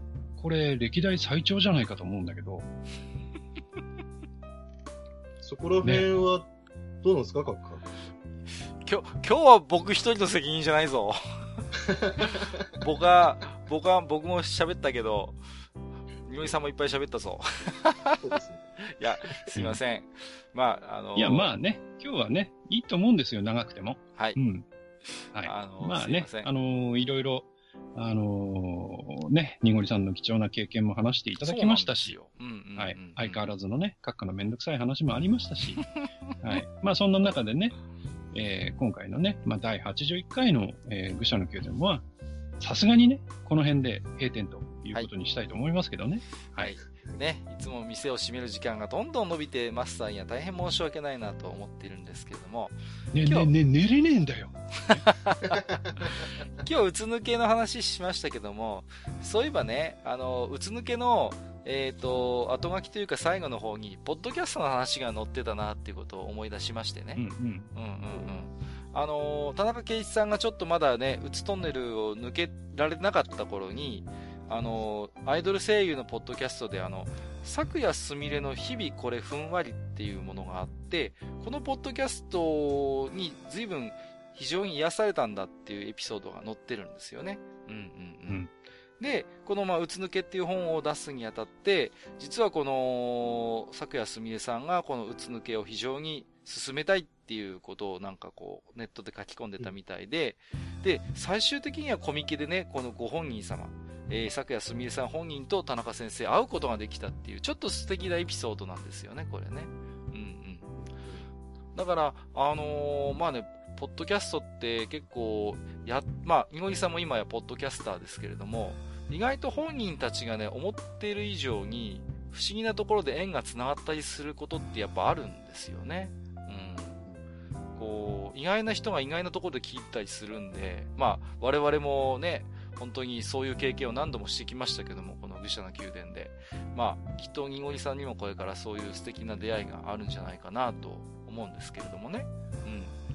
うん。まあ、まあ、で、多分、多分まず、あの、田中圭一先生に、えー、このポッドキャスト聞かれて、多分それで慌てるってことが、まず最初に来ると思います。いやいやいやいや、それはないでしょう。それは、それはないだろうと踏んでますけれども。ない、ないですかね。そうそうそう。ね、こんなね、3時間弱もある長い番組いちいち聞いてられっかっていうことになりますから、そこは。うん。うん。まあ、実はね、そんなポッドキャストが繋いだ縁で、次回のゲストも、えーと、お呼びさせていただいてるんですけども、まあ、うん、この前ね、ちょっとね、マスターが、あのー、とても機嫌のいい日があってさ、まあ、うん、ね、これ、にごりさんもご存知のようにね、あのー、佐藤、佐藤拓馬がインディ500でね、優勝したっていう快挙があったっていう時にね、それはそれはマスターはね、機嫌が良かったんですよ。でね、興奮してましたね。興奮してたんですよ。でね、我々愚者の宮殿、非常に仲良くさせていただいている方でね、同じように興奮している方がいたんですね。でね、うん、あの、その方をぜひ呼んでね、えー、いろいろとこのモータースポーツについてね、あの、喋ろうじゃないかっていうことでね。はい。うん、うん、うんうん。えー、ということで、えー、次回のゲストはですね、えー、次回までのお楽しみということで、初めてね、お越しいただく方になりますけれども、えっ、ー、と、トークテーマといたしましてはですね、えー、うん、モータースポーツがいまいち浸透しない日本ということで、これはね、まあ、マスターもちょっとつぶやいてましたけども、まあ、佐藤拓馬の今回の快挙をね、えー、日本及び世界がどう捉え、主にアメリカですけど、どう捉えたかっていうところでね、いろいろと見えてくる部分もあると思うんですよ。あるいはね、僕もね、実はちゃんとマスターに聞いたことがなかったんだけれども、あの、マスターが、こう、モータースポーツ好きに至るね、やっぱり経緯っていうのがあったと思うんですよね。うん。いろんなきっかけがあったと思うんですよ。だその辺の話もね、まあ、マスターとあとゲストさんにいろいろ聞いてみたいなということでね、お話をしたいと思っておりましたので、えー、ぜひ、みのりさんも、えー、楽しみにしていただければと思いますけれどもね。はい。わかりました。はい、ということで、えー、次回も、えー、ゲストをお呼びしての回となりますので、よろしくお願いいたします。はい。えー、本日も長時間にわたりまして、まあ、今日も言ってしまった。長時間にわたりまして、えっ、ー、と、お付き合いをいただきまして、えー、ありがとうございました。本日もお相手をさせていただきましたのは、私こと、閣下と、えー、私こと、えー、田中圭一先生の本に出てくるキャラクターで好きなのは、ケロタンのアニマと、私こと、そろそろお宿に戻ります。いごりでした。どっかで聞いたことあるぞ。えーと、本日もご聴取いただきまして、ありがとうございました。ありがとうございました。した